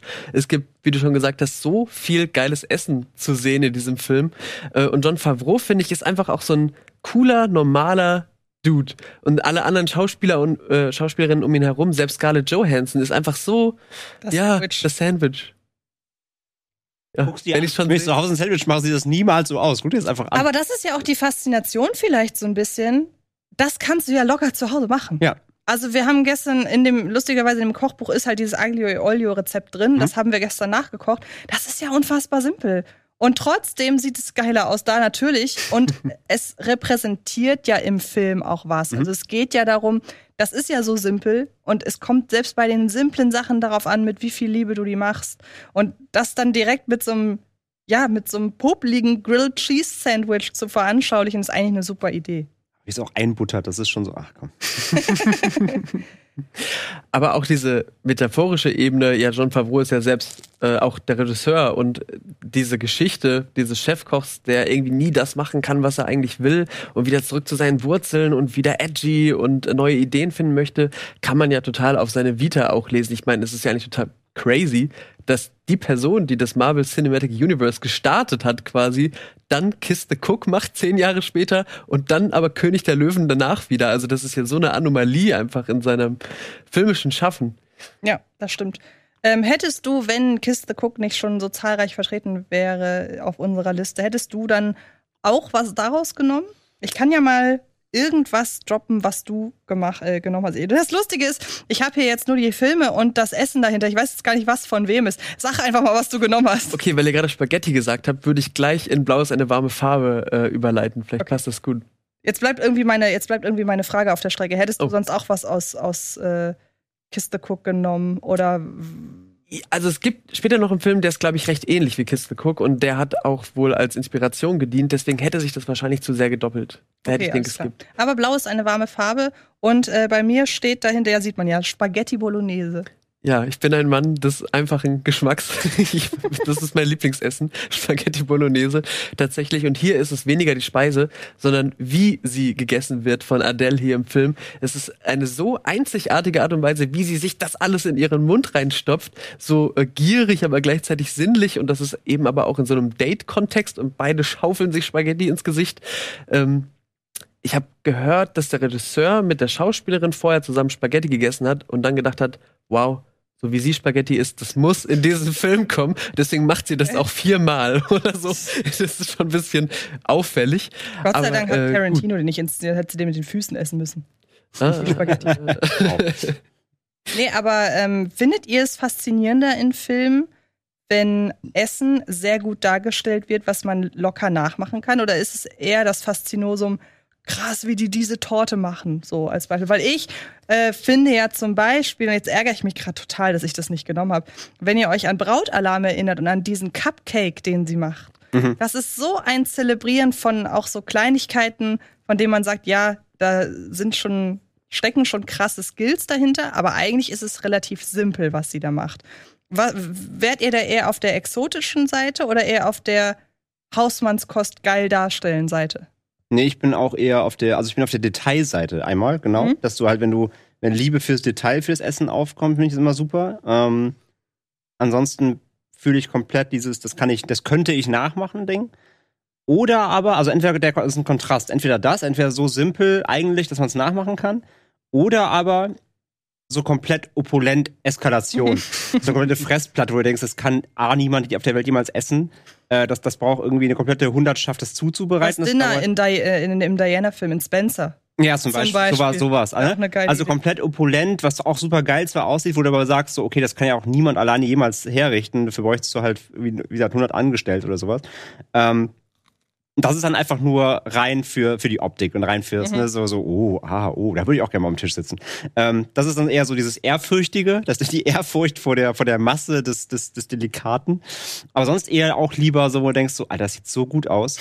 Das ist jetzt nicht so abwegig, dass man das selber machen kann. Ja. Ja, apropos simpel, ich habe mich an Call Me By Your Name bedient und habe mich für die Pfirsiche entschieden. Ja, es gibt diese eine Szene in dem Film. Ich habe jetzt mal nicht den Screenshot daraus ausgewählt, denn darum geht's mir gar nicht. Es geht eigentlich mehr darum, und es gab gestern in der, in der, im, im, im Planungsgespräch eine, eine aufwendige Diskussion zwischen Alvin und mir über den perfekten Pfirsich. Und das ist halt dieses, der ganze Film Call Me By Your Name ist ja auch einer, ist ja, finde ich, der Gegenentwurf zu der goldene Handschuh. Den kann man auch riechen und schmecken. Und man will aber da sein, man will nicht aus dem Kino raus quasi. Und das ist so simpel. Das ist einfach nur eine Frucht, die mehrmals im Film vorkommt und in einer Szene ja auch wirklich eine, eine, eine, eine Bewandtnis hat, so, die viel über den Charakter auch aussagt. Aber einfach dieser perfekte Pfirsich. Man kann Pfirsichen normalerweise nicht ansehen, ob sie perfekt reif sind. Und hier kann man das, weil es alles so, es passt so in diesen Kontext. Natürlich sind die so idyllisch in ihrem Sommerurlaub. Natürlich können die sich mega geile Pfirsiche vom Baum rupfen. Und ähm, deshalb, das war so mit einer meiner ersten Assoziationen. Diese, diese geilen Pfirsiche in Call Me By Your Name. Was soll ich sonst sagen? Ist ja nun mal so. Ja, das war so. Der, der geile Pfirsich. Also er muss noch nicht mal gut vor, er muss nicht mal irgend, es muss nicht mal groß vorbereitet sein. Manchmal reicht es schon einfach irgendwas in die Kamera äh, irgendwie was was toll darzustellen. Und da kommen wir dann vielleicht auch ähm, zu dem, was sich hier so ein bisschen abzeichnet bei euren Wahlen, denn es geht viel in Richtung Anime und Animationsfilm. Also Und- ganz kurz noch dazu. Hier, glaube ich, macht es aber auch vor allem auch die Optik des Films, ne? Voll, Du hast ja sowieso absolut. diese sonnendurchflutete äh, Toskana ist es, glaube ich, ne? Oder ich glaub, glaube nicht es der ist- Toskana? Ich weiß es gar nicht genau. Irgendwo in Italien auf jeden Ja, Fall. ja, ich meine, es ist die Toskana. Auf jeden Fall, äh, es ist alles, es ist sonnendurchflutet, du hast immer blauen Himmel, es ist alles einfach sehr, ist der ganze, ganze, Film ist einfach alles sehr schön. Ja. Und dadurch wirkt dann sowas wie so eine Frucht ja auch nochmal so wie so, wie so eine, wie die goldene, wie die goldene Frucht quasi. Also da macht's ja auch ganz stark die Bilder, die Inszenierung mit, aber ja, fühle ich schon. Also klar, da wird man am liebsten einfach direkt mit Selbstbedienungsladen und äh, saftig rein. Genau. Ja. Dann ähm, darfst du, jetzt hast du aufgegessen. Und ich kann's, aber ähm, äh, ich muss ein bisschen langsam essen. Ich war ja im Krankenhaus mich. vor, vor kurzem. Ich erinnere mich. Ähm, eine kleine OP gehabt, deswegen muss ich sehr langsam essen. Aber es ist sehr lecker. Das freut Vor mich. allem ist es sehr senf, senfig. Und Ja, ihr habt aber auch eben im Video Ja, ja. gesehen, wie die sich das genau. da, ne? Ich bin, ja, Also- ich bin ein großer Senf-Fan und es ist, es ist vorzüglich. Ich Also, habe, ich habe einen, ich habe einen neuen Bottich Senf dafür gekauft Ja. und dachte, ja gut, dann muss ich halt die, die restlichen drei Viertel dieses Bottichs irgendwann in den nächsten äh, zehn Jahren essen. Der ist fast leer, weil da so scheiße viel Senf drauf musste. Schmeckt man? Nee, ist wirklich sehr gut. Das freut mich. Also vielen Dank. Und Gerne. Fun Fact dazu, das wurde wohl wirklich extra für diesen Film entwickelt, habe ich heute früh auf der Wikipedia-Seite gelesen. Äh, der Film wurde irgendwie mitbetreut von einem Starkoch und äh, der hat für diesen Film die Kubanos erfunden. Geil. Ach, wie schön. Gute das freut Leistung. mich sehr. Ja. Das freut mich sehr. Ähm, genau, Ja. was hast du dir ausgesucht? Nimm gerne, darfst gerne den, den, äh, den Staffelstab, äh, Stichwort äh, Anime entgegennehmen. Ja, dann ähm, fange ich, ja, hier, also ist ja keine Reihenfolge, ich habe ja, Nee, nee. ich ja quasi drei mitbringen. Ja, ja. Fangen wir einfach mal an mit Food Wars. Denn äh, da wird auch vor allem das zelebriert, was ich vorhin sagte. Ähm, ja, grandioses Essen in rauen Mengen. Ähm, es geht, wie der Name schon sagt, um Food, äh, eine Anime-Reihe oder auch Manga, jetzt Anime-Reihe, ähm, wo es um einen 15-Jährigen äh, geht, der äh, liebt Essen und Kochen. Sein Vater ist auch Starkoch in einem sehr angesehenen Restaurant. Sein größter Traum ist es, in diesem Restaurant eines Tages zu arbeiten, mit seinem Vater dort Gerichte zuzubereiten. Allerdings äh, sagt sein Vater irgendwann so, ähm, nee, kein Bock, ich gehe jetzt nach Europa, weil da werde werd ich mehr geschätzt und habe jetzt da Bock zu kochen und mich weiterzuentwickeln. Und schließt sein Restaurant, wo sein Sohn eigentlich gerne mal anfangen wollte. Er ist natürlich sehr, sehr traurig darüber. Und stattdessen packt ihn aber der Ehrgeiz und er geht auf eine Koch-Elite-Schule, wo er gerne zum besten äh, Koch äh, aller Zeiten werden will. Und dort muss er sich, passend zum Titel Food Wars, müssen sie sich halt so für Prüfungen immer wieder Battles liefern und das geilste Essen halt äh, kochen. Und es gibt kaum einen Anime, auch wenn im Anime viele, viele Foods sehr gut aussehen. Da kommen wir auch gleich noch zu anderen Beispielen. Aber Food Wars lebt halt komplett nur dafür, dieses Food geil zu inszenieren. Und da gibt es halt Essen immer wieder, wenn die das dann, also generell die Inszenierung, diese allein das Kochen ist inszeniert wie so ein wie so ein Battle bei Dragon Ball. Ja, das ist einfach völlig natürlich überzeichnet und drüber, wie ähm, Anime vom Stil halt her sind. Ähm, aber dieses Essen, diese fertigen Gerichte, wenn du die siehst, du willst hier sowas, du willst da reintauchen. Ja, das ist, äh, das, das glitzert dann immer alles noch und ist komplett, oh, ist, ist, ist styled over substance, aber äh, hier ist, oh, das ist Und vor Dingen da will man er- sich reinlegen. Man muss ja ganz ehrlich sein, wenn man in ein wirklich gutes asiatisches Restaurant geht, Ja. Dann sieht das ja wirklich so aus. Also, ja, genau, wenn man in Das- sehr gutes Originales geht. Ja, allem, ja, genau. Also, wie die immer Speisen zubereiten und das ist halt einfach alles, also, ja, das kommt jetzt auch in den, den das sind jetzt nur Screenshots quasi. Mhm. Ähm, wenn das in Bewegung noch ist, ja, das glitzert immer alles, das läuft dann da raus und es ist alles so ganze Zeit nur Essen. Und ähm, zudem wird auch in der Serie, dafür ist die auch sehr berühmt berüchtigt, wird halt dieses, ähm, dieses, dieses, äh, der Vorgang des Kochens und des er Erreichens, ist der, der Leistung, diese, diese genialen Mahlzeiten zuzubereiten, wird dort quasi so ein bisschen so mit Erregung und, äh, und Sex gleichgesetzt, denn die kriegen quasi mal einen halben Orgasmus, wenn die dann irgendwas da kosten und äh, fertig kochen, ähm, was das Ganze noch absurder und lustiger macht. Aber ja, es ist einfach, also wer, wer wirklich einfach auf geiles Food steht und auf Animes, der kommt um Food Wars, werden die meisten auch kennen, die im Anime beheimatet sind, äh, auch kennen. Er kommt aber nicht drum rum. Also das Essen da ist einfach nur glorious und du willst wirklich, du willst drin baden die ganze Zeit. Wünschst dir einfach, das wäre immer echt und du willst einfach aus dem Fernseher raus. Aber Stichwort die Darstellung, dass sie irgendwie sowas Sexuelles hat, das hat jetzt mein einer Kandidat nicht, aber ich habe da auch ähm, diesen Kandidaten nicht gewählt, weil ich das Essen so gut finde. Ich habe das lustigerweise auch schon nachgekocht, ähm, nämlich das Ratatouille aus Ratatouille. Deshalb habe ich es aber gar nicht gewählt, sondern auch, weil es mir da eher darum geht, wie der Film das schafft, meiner Ansicht nach, ich weiß nicht, wie ihr das seht, einer der besten von Pixar, ähm, wie der das schafft, Geschmack zu visualisieren. Weil es gibt ja diesen einen Moment, ich glaube, Remy ist eine Erdbeere und ein Stück Käse.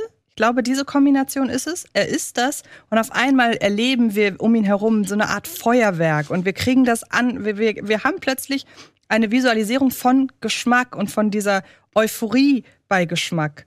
Und das macht Ratatouille, finde ich, hervorragend, dass man plötzlich nachvollziehen kann, auch in dem Moment, wo der Restaurantkritiker das Ratatouille ist und in Gedanken wieder bei seiner, bei seiner Mutter ist und dieses warme Gefühl hat.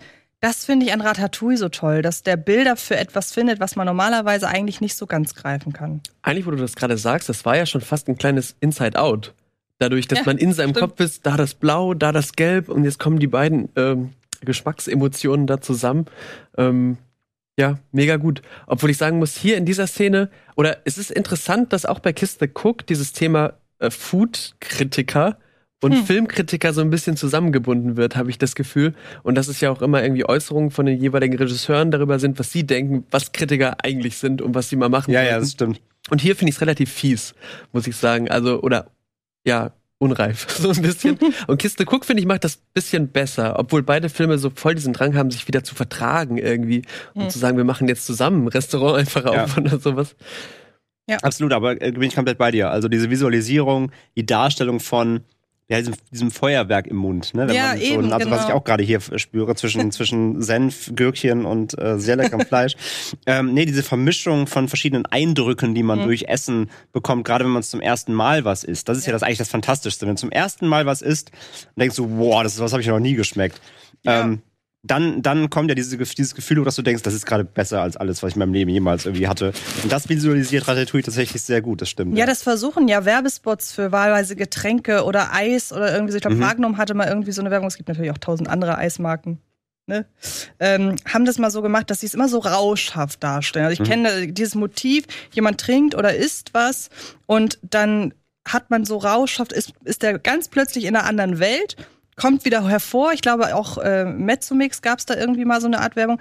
Und das ist mittlerweile eigentlich total plump, finde ich. Also das, was hier mit Remy gemacht wird, finde ich wesentlich smarter als einfach, oh, du beißt da rein, du bist ganz kurz in einer anderen Welt und dann bist du sofort wieder da. Also ich meine, da ist das hier auf Dauer, mehr, ist es mehr auf Dauer, was hier in Ratatouille gezeigt wird. Ja, die machen es ja vor allem auch mit diesem ähm, symbolischen Knack, ne? Wenn Und dem so- Assoziieren die Hülle, von die. Hülle da so knackst. Also die versuchen das ja, mit so kleinen Erlebnismomenten, die du Genau. immer wieder, re äh, wieder rekonstruieren kannst, wenn du das Produkt halt erwerbe, erwirbst und selber isst. Ja. Ja, ähm, ja, ja, aber ich, oder, oder auch wenn bei, bei Getränken ähm, Getränkewerbungen, wenn sie irgendwelche so so so Swirls machen aus den Getränken, dass das irgendwie so eine das spritzige Erlebnis Wo des du doch nicht dran denkst, als Ähm, wenn du was trinkst, denkst genau, du also- oh, ich fühle mich, als stünde ich unter einem Wasser. Genau, ich, ich will das nicht die Gegend spritzen, so wie so eine Sektdusche, sondern ich will das ja trinken. Genau, also ich finde das ganz schwierig, das so äh, abzuleiten, aber ich weiß, was du in der Werbung meinst. Die versuchen immer irgendwie zu symbolisieren, für was ihre, ihre Geschmack, Geschmäcker stehen, aber es kommt wenig an, finde ich. Also Ja, das eben. Ist, ja. Genau.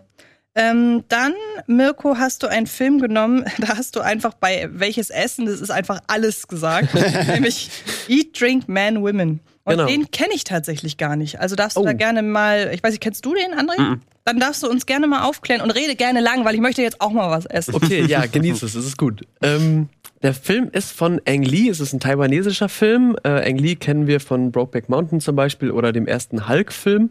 Ähm, und gehört zu der Father Knows Best Trilogie. Und da wird einfach viel gefeiert, zusammen am Tisch gesessen, gegessen. Und ähm, das ist eigentlich auch der Inhalt dieses Films. Also wir haben hier den Vater, wir sehen ihn oben links. Und der dessen größte Freude im Leben ist es einfach für seine drei Töchter zu kochen, die ganz verschiedene Lebenswege eingeschlagen haben. Und regelmäßig im Film kommen sie wieder an seinem Tisch zusammen, diskutieren darüber, wie es gerade so läuft bei ihnen. Und der Film ist einfach einerseits äh, extremer Foodporn. Also das ist wirklich noch das Geringste, was wir hier äh, gerade sehen. Es sind unglaubliche Speisen. Ein der Topf ist ein Kürbis, den er vorher ausgeschnitzt hat. Und die ersten fünf Minuten ist wirklich nur Zubereitung von Fischen. Ähm, das sieht schon unfassbar gut aus. Und dann ist der Film einfach so so schön, locker, leicht, wie so eine Puffreiswaffel. Äh, man kann sich da einfach so wirklich reinlegen, reinfallen lassen. Alle haben so tolle Pullover an in dem Film. Ich finde einfach, das ist so eine richtige Eskapismus-Welt, wo man ja sich so auf den Tisch zwischen das Essen und die Getränke legen möchte. Aber ist Essen so wirklich der Kernbestandteil auch des Films oder ist es nur so ein, ein Beizelebrieren? Es ist so der Rahmen, würde Okay. ich sagen. Und es Spoiler, Mini-Spoiler, ähm, ist dann am Ende auch so, dass quasi die Tochter ihren Vater ablöst und dann zum ersten Mal für ihn kocht. Und man merkt, okay, es geht Ah, jetzt über die nächsten Generationen Generation. so weiter. Mhm. Aber es ist auch eben das verbindende Element, egal, auch wenn die eine eine krasse Businesswoman ist und die andere weiß noch gar nicht, was sie machen möchte. Sie kommen jeden Sonntag nach Hause und essen. das Essen verbindet sie. quasi. Genau, Ja, ja, quasi. okay. Ja, Ja. sehr schön, sehr schön. Kannst du so ein bisschen uns einen Einblick geben, was die so essen? Weil das sieht jetzt irgendwie nach einem Vogel aus da oben, äh, da unten rechts. Und Ja. das andere könnte aus dieser Perspektive jetzt alles sein. Das ist wahrscheinlich einfach hervorragendes asiatisches Also gemachtes Essen. das da oben in der Mitte ist, glaube ich, tatsächlich irgendwie, ein, es soll ein Drachen sein oder es ist ein Drache aus irgendeinem Obst rausgeschnitzt oder sowas, also so eine Skulptur. Ah, Ähm, okay. Und dann würde ich sagen, ja, unten rechts irgendeine Form von Geflügel und links daneben sieht aus wie so ein Schinken mit aber so einem großen Pferd auch noch drin, das später auch gegessen wird. Also auch das ist essbar. Ich weiß nicht, was genau es ist. Oh ja, hier die Ach, Nachspeise. da sieht man einen. Drachen. Oh, Ja. geil. Ja, da will man irgendwie. Boah, das sieht richtig gut aus, ja. Oh Mann, das, das wäre War auch das bei, sind Dumplings oder, oder Gyoza gewesen? Ja, oder Oh. Ente sind, oh, das wäre wahrscheinlich auch bei Food Wars. Äh, Ja, musste auch da gerade kurz Das überlegen, ob das echt ist oder, oder animiert. Ähm, ich musste bei dem ersten Blick auf diesen. Esstisch, musste ich lustigerweise an äh, Everything Everywhere All at Once denken. Ähm, und da essen sie ja am Anfang auch äh, einfach nur Ramen, was ja in der Ja. Kultur völlig normal ist. Äh, Man hat das Gefühl, wenn irgendein Filmemacher aus der asiatischen Kultur erzählen will und sich nur so minimal damit befasst, immerhin wissen sie, gut, da wird häufig Ramen gegessen. Das ist, glaube ich, eher Japan. Japan, ne? ja. Ähm, und irgendeiner von euch hat, glaube ich, genau, hat Ponyo genommen, wo offenbar auch Ramen gegessen wird. Wer war's? Ich. Dann Ste- stellvertretend äh, für generell Studio Ghibli, ähm, weil die haben auch immer in ihren Filmen immer ähm, fantastisches Essen. Aber Ponyo, diese Szene halt, ist, äh, da hast du ja auch schon gesagt, du hättest es sonst auch gewählt. Ähm, die Szene ist einfach total, total süß, wie die diesen Rahmen essen. Und der Rahmen ist halt auch so. Das ist der, das ist der Rahmen, der Rahmen deiner Träume so. Äh, da liegen die Bauchspecks drin, da ist das Ei, da sind die kleinen äh, Zwiebelchen drin. Und das ist halt, also wer mal, wer wirklich mal auch in Japan vielleicht mal das Glück hatte, da gewesen zu sein. Ich war, ich war schon mal da und habe halt original Ramen in Japan gegessen. Das ist auch einfach eine andere Welt als hier so. Also A kosten die da umgerechnet 5 Euro so eine Schüssel und nicht wie uns 15. Ähm, und es ist halt einfach so geil frisch und dieser original japanische Rahmen und diese Szene ist so, so wholesome. Und dann, wie sie, sie will es halt auch direkt mitessen, so eine geile Schüssel. Ähm, auch einfach eine wunder, wunderschöne Szene und äh, ja, wunderschönes Essen. Aber es ist auch spannend, ähm, weil du bist ja noch mehr in der Kultur so drin als ich, einfach von deinem Interesse Mhm. her, ähm, dass dieser Rahmentrend in den letzten Jahren hier rüber geschwappt ist im wahrsten Sinne des Wortes. Und es war plötzlich da, hatte ich das Gefühl. Zwar nicht so krass wie manch andere Dinge, die dann plötzlich an jeder Straßenecke auftauchen, irgendwie Matratzengeschäfte oder was, sondern dann kam da mal was und da mal was und dann hieß es irgendwie erster Rahmenladen in Hamburg, da sind dann alle hingefahren. Mhm. Ähm, wo, weißt du, hast du eine Ahnung, wo das herkommt? Ist es wirklich, weil die Kultur äh, nach und nach mehr Leute hat, die hier sich dafür interessieren? Weil ja zum Beispiel auch äh, Animes wie Your Name und weiß nicht, was der letzte war, die dann auch häufiger im oder länger im Kino laufen als eigentlich geplant. Also ist das so ein, ein Abkömmling davon, dass einfach japanische, asiatische Kultur immer spannender Also ob es direkt Europa? irgendwie auch am Kino liegt oder generell, also bestimmt an der Kultur per se auf jeden Fall, klar. Also ich meine, ähm, die ganze Popkultur schwappt schon la- natürlich schon lange hier rüber.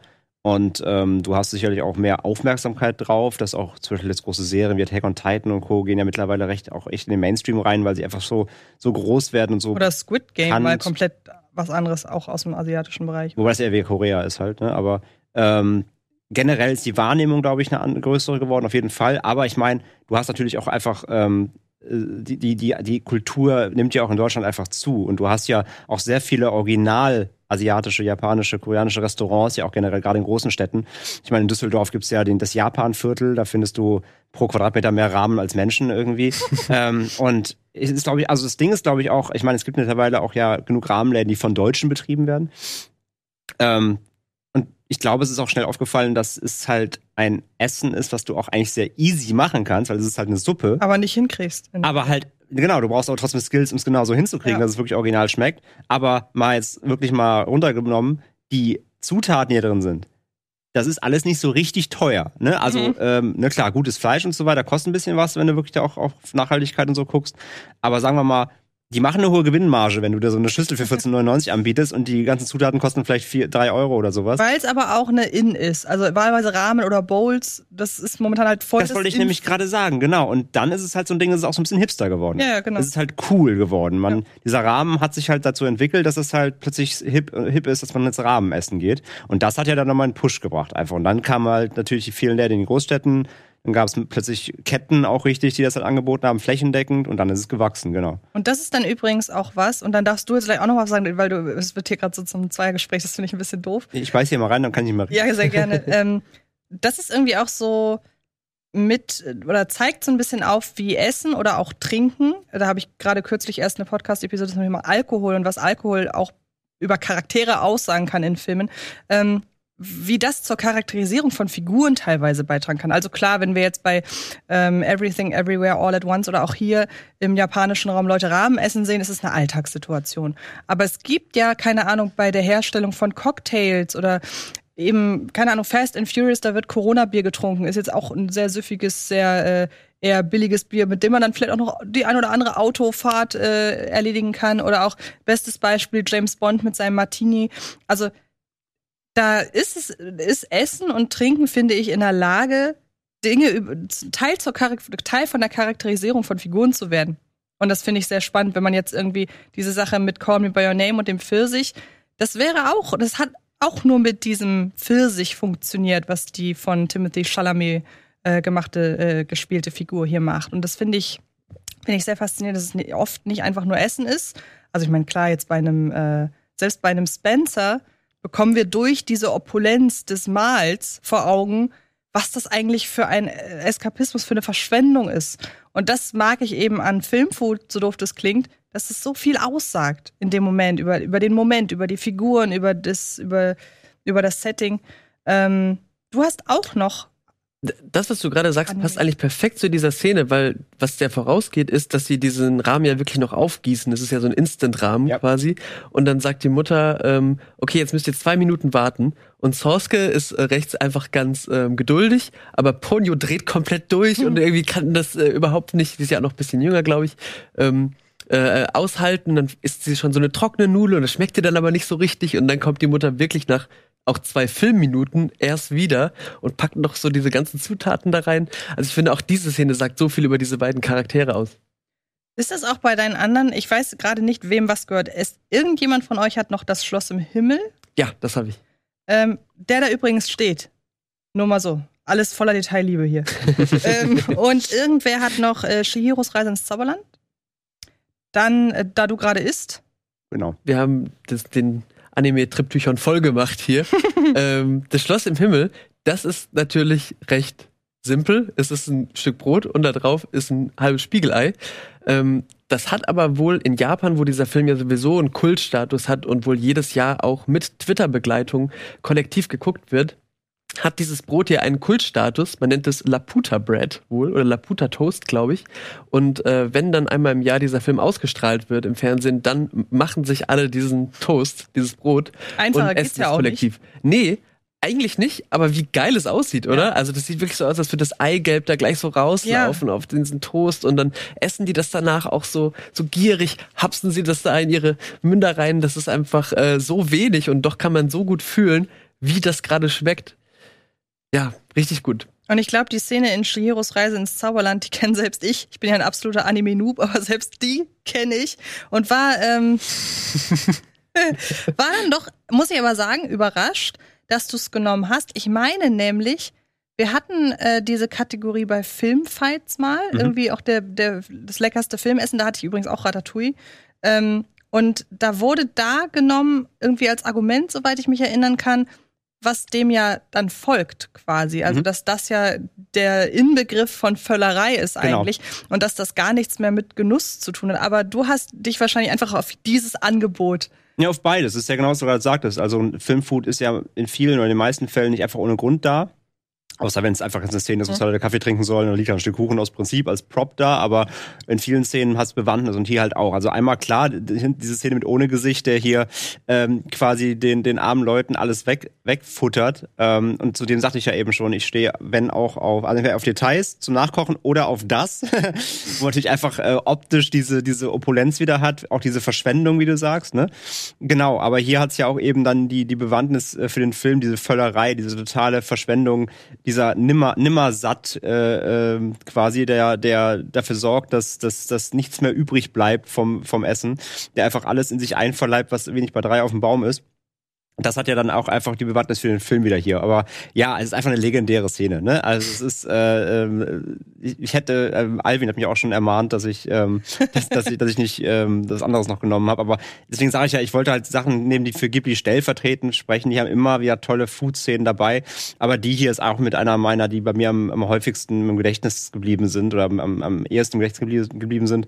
Und deswegen einfach diese ohne Gesichtsszene mit dieser absoluten ähm, Völlerei äh, ist einfach, einfach maßgebend irgendwie für mich. Ja. Ja.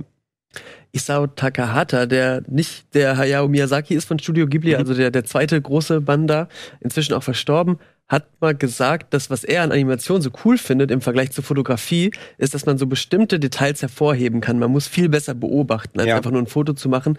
Und ich finde, das gelingt Ghibli im Allgemeinen bei einem total gut, Mhm. aber beim Essen auch gerade noch mal wirklich zu sagen, es ist nicht einfach nur ein Rahmen oder es ist nicht einfach nur ein Eitus, sondern genau diese Schnittstelle von diesem Spiegelei sieht genauso aus. Wie sie aussehen muss. Genau, da finde ich es eigentlich auch gut. Man sieht ja auch hier, es ist ja alles doch eher simpel gezeichnet. Das hat jetzt nicht tausend kleine Details oder so, aber Genau, es gerade ist eben nicht Food Wars. Level, wo alles nochmal glitzert. Und normalerweise Ja. auch hier wieder, wenn es in Bewegung ist. Dieser ganze Tisch, Tisch, der das wabert ja so alles, ne? Das, das, das liegt dann da alles, das, das bewegt sich so ein bisschen, das, das, das hat so ein Eigenleben, das ganze Essen. Und, und dann, wenn das dann verschlingt und es, ja, es ist. Das ist im Grunde die, bezeichnend. die Anime, die, die etwas ästhetischere Anime-Variante von der Schacht, wenn man so bisschen, ja, auch ein bisschen, ja. Weil den habe ich jetzt, und wir müssen dann auch zum Ende kommen, äh, hätte ich jetzt noch, äh, kam mir beim Thema einfach Essen in Film, nicht jetzt gerade bei was ist das Schmackhafte, sondern einfach Essen in Film, kam mir der Schacht zum Beispiel noch in den Sinn, aber auch sowas wie Schokolade, ähm, Madame Mallory und der Duft von Curry zum Beispiel, mit Helen Mirren, so ein ganz kleiner Film, in dem es um äh, indisches Essen geht, aber auch Julie und Julia, hast du ja schon gesagt, das waren alles so Sachen, die äh, ich eben im Kopf hatte. Ich habe mich dann aber zum Schluss noch für einen Film entschieden, ähm, wo ich auch äh, Alvin bitten möchte, einmal die Szene einzublenden, nämlich The Founder. Denn in The Founder geht's ja eigentlich nur um äh, die, die, die Entstehung von McDonalds. Ach, der Und war es- das, eigentlich habe ich gar nicht Und gesehen. es gibt dann halt aber eine Szene, wo sie zeigen, wie wirklich komplett simple Hamburger gemacht werden. Also das war noch zu Zeiten, da war das das einzige Angebot, was, was äh, McDonalds hatte. Und es ist auch überhaupt nicht mit viel Liebe. Also man sieht ja, das ist einfach, das ist halt diese Abfertigung, die man aus Fastfood-Restaurants Ja. kennt. Und trotzdem wirst du während des gesamten Films so oft mit diesen Burgern irgendwie penetriert gefühlt, dass du irgendwann gar nicht mehr anders kannst, als nach dem Film wahrscheinlich direkt zu irgendeinem Burgerladen zu gehen. Wäre geil, wenn du nach The Founder zu Burger King gehst. ähm, aber äh, nein, dass du danach halt einfach Bock darauf hast. Und das ist bei dem Film so ein bisschen dieses Quantität vor Qualität. Mhm. Du musst da gar nicht groß zeigen, wie ästhetisch das irgendwie ist, sondern das ist ja auch letzten Endes dann doch wahrscheinlich am nächsten an deiner Realität, weil das, was die da zeigen, kannst du ja direkt so bekommen. Kriegen, weil genau, ja. Es ist ja auch nicht schön. Nee. Es ist ja wirklich Du weißt nur- es ja auch. Ja, eben, Ne? also genau. wenn du zu McDonalds oder anderen äh, Fastfood-Ketten gehst, du weißt ja, was du da kriegst, aber Eben. du nimmst es trotzdem manchmal dankend an, weil du gerade einfach Bock drauf hast. Eben, und sie zeigen es ja auch nicht anders. Also fände ich jetzt total irgendwie. Äh, Ist nicht geschönt. Das ist nicht geschönt, Ja. genau. Und das, deshalb wollte ich das nochmal so ein bisschen als ja quasi Gegenentwurf zu den äh, ganz vielen tollen anderen Sachen nehmen. Einfach, wie gesagt, manchmal muss man auch einfach einem nur oft genug einen Burger unter die Nase halten. Da will man ihn haben. Und das- Was du gerade bei, bei The Platform noch sagst, also der Schach, der beste Plattform, Mhm. glaube ich, ne? Ähm, klar, da wird natürlich Essen dann schon quasi Gesellschaftskritik, ne? Genau, also da wird ja. Essen ja quasi zur Entzweiung von gesellschaftlichen Strukturen genutzt, was ja auch wieder ein super spannendes Thema nochmal ist, ein Ja, eigenes. Ja. oder auch, ich habe ja schon, äh, hatte ich das, hatte ich das äh, off-camera gesagt, Tore tanzt? Oder hatte Nee, ich das hast du on camera gesagt. ähm, dass man da halt auch mit äh, Essen natürlich in der Lage ist, äh, genau das Gegenteil irgendwie auszulösen. Es gibt, Klar. falls ihr nicht gesehen habt, es gibt in Tore tanzt eine Szene, in der wird halt ein junger Mann mit äh, verdorbenem Hühnchen gefüttert. Hm. Und ähm, das sind dann eher die unschönen Seiten. Aber den Oder, oder, oder das, das Hähnchen in Scary Movie 2. Ja, oh Gott, ja. äh, eh das hier eskaliert. eh das hier eskaliert. Äh, irgendwann machen wir eine Folge dazu, dann koche ich euch auch. Dann machen wir, dann machen wir ekliges Essen im Film. genau. Ähm, das hat sehr viel Spaß gemacht. Ähm, ich bedanke mich sehr bei euch beiden. Ich hoffe, ihr habt euch wohl gefühlt. Ich hoffe, ihr kommt wieder. Du drehst jetzt erstmal zwei Monate lang einfach eine Serie. Was ist da los? Willst du kurz was drüber? Kannst, darfst du schon was drüber erzählen? Ich glaube tatsächlich nicht. Ich glaube, da liegt ein Embargo drauf. Ich durfte aber hoffentlich Aber- erzählen, dass du eine drehst. Ja, das, Okay. das macht mich äh, interessant. Wenn sie fertig ist, äh, kommst du dann auf jeden Fall nochmal wieder. Sehr gerne, Noch sehr gerne. schön. Du bist sowieso demnächst immer mal wieder hier. Daher danke euch beiden, danke euch da draußen. Und äh, habe ich irgendwas vergessen? Ich hoffe nicht. Schaut äh, bei äh, auf dem Kino Plus Channel oder auf den Rocket Beans Channeln, was äh, worauf ihr noch so Bock habt. Und dann sehen wir uns, glaube ich, nicht nächste Woche, aber dann empfängt euch Daniel nächste Woche wieder bei Kino Plus. Und äh, bis dahin macht es gut und schön.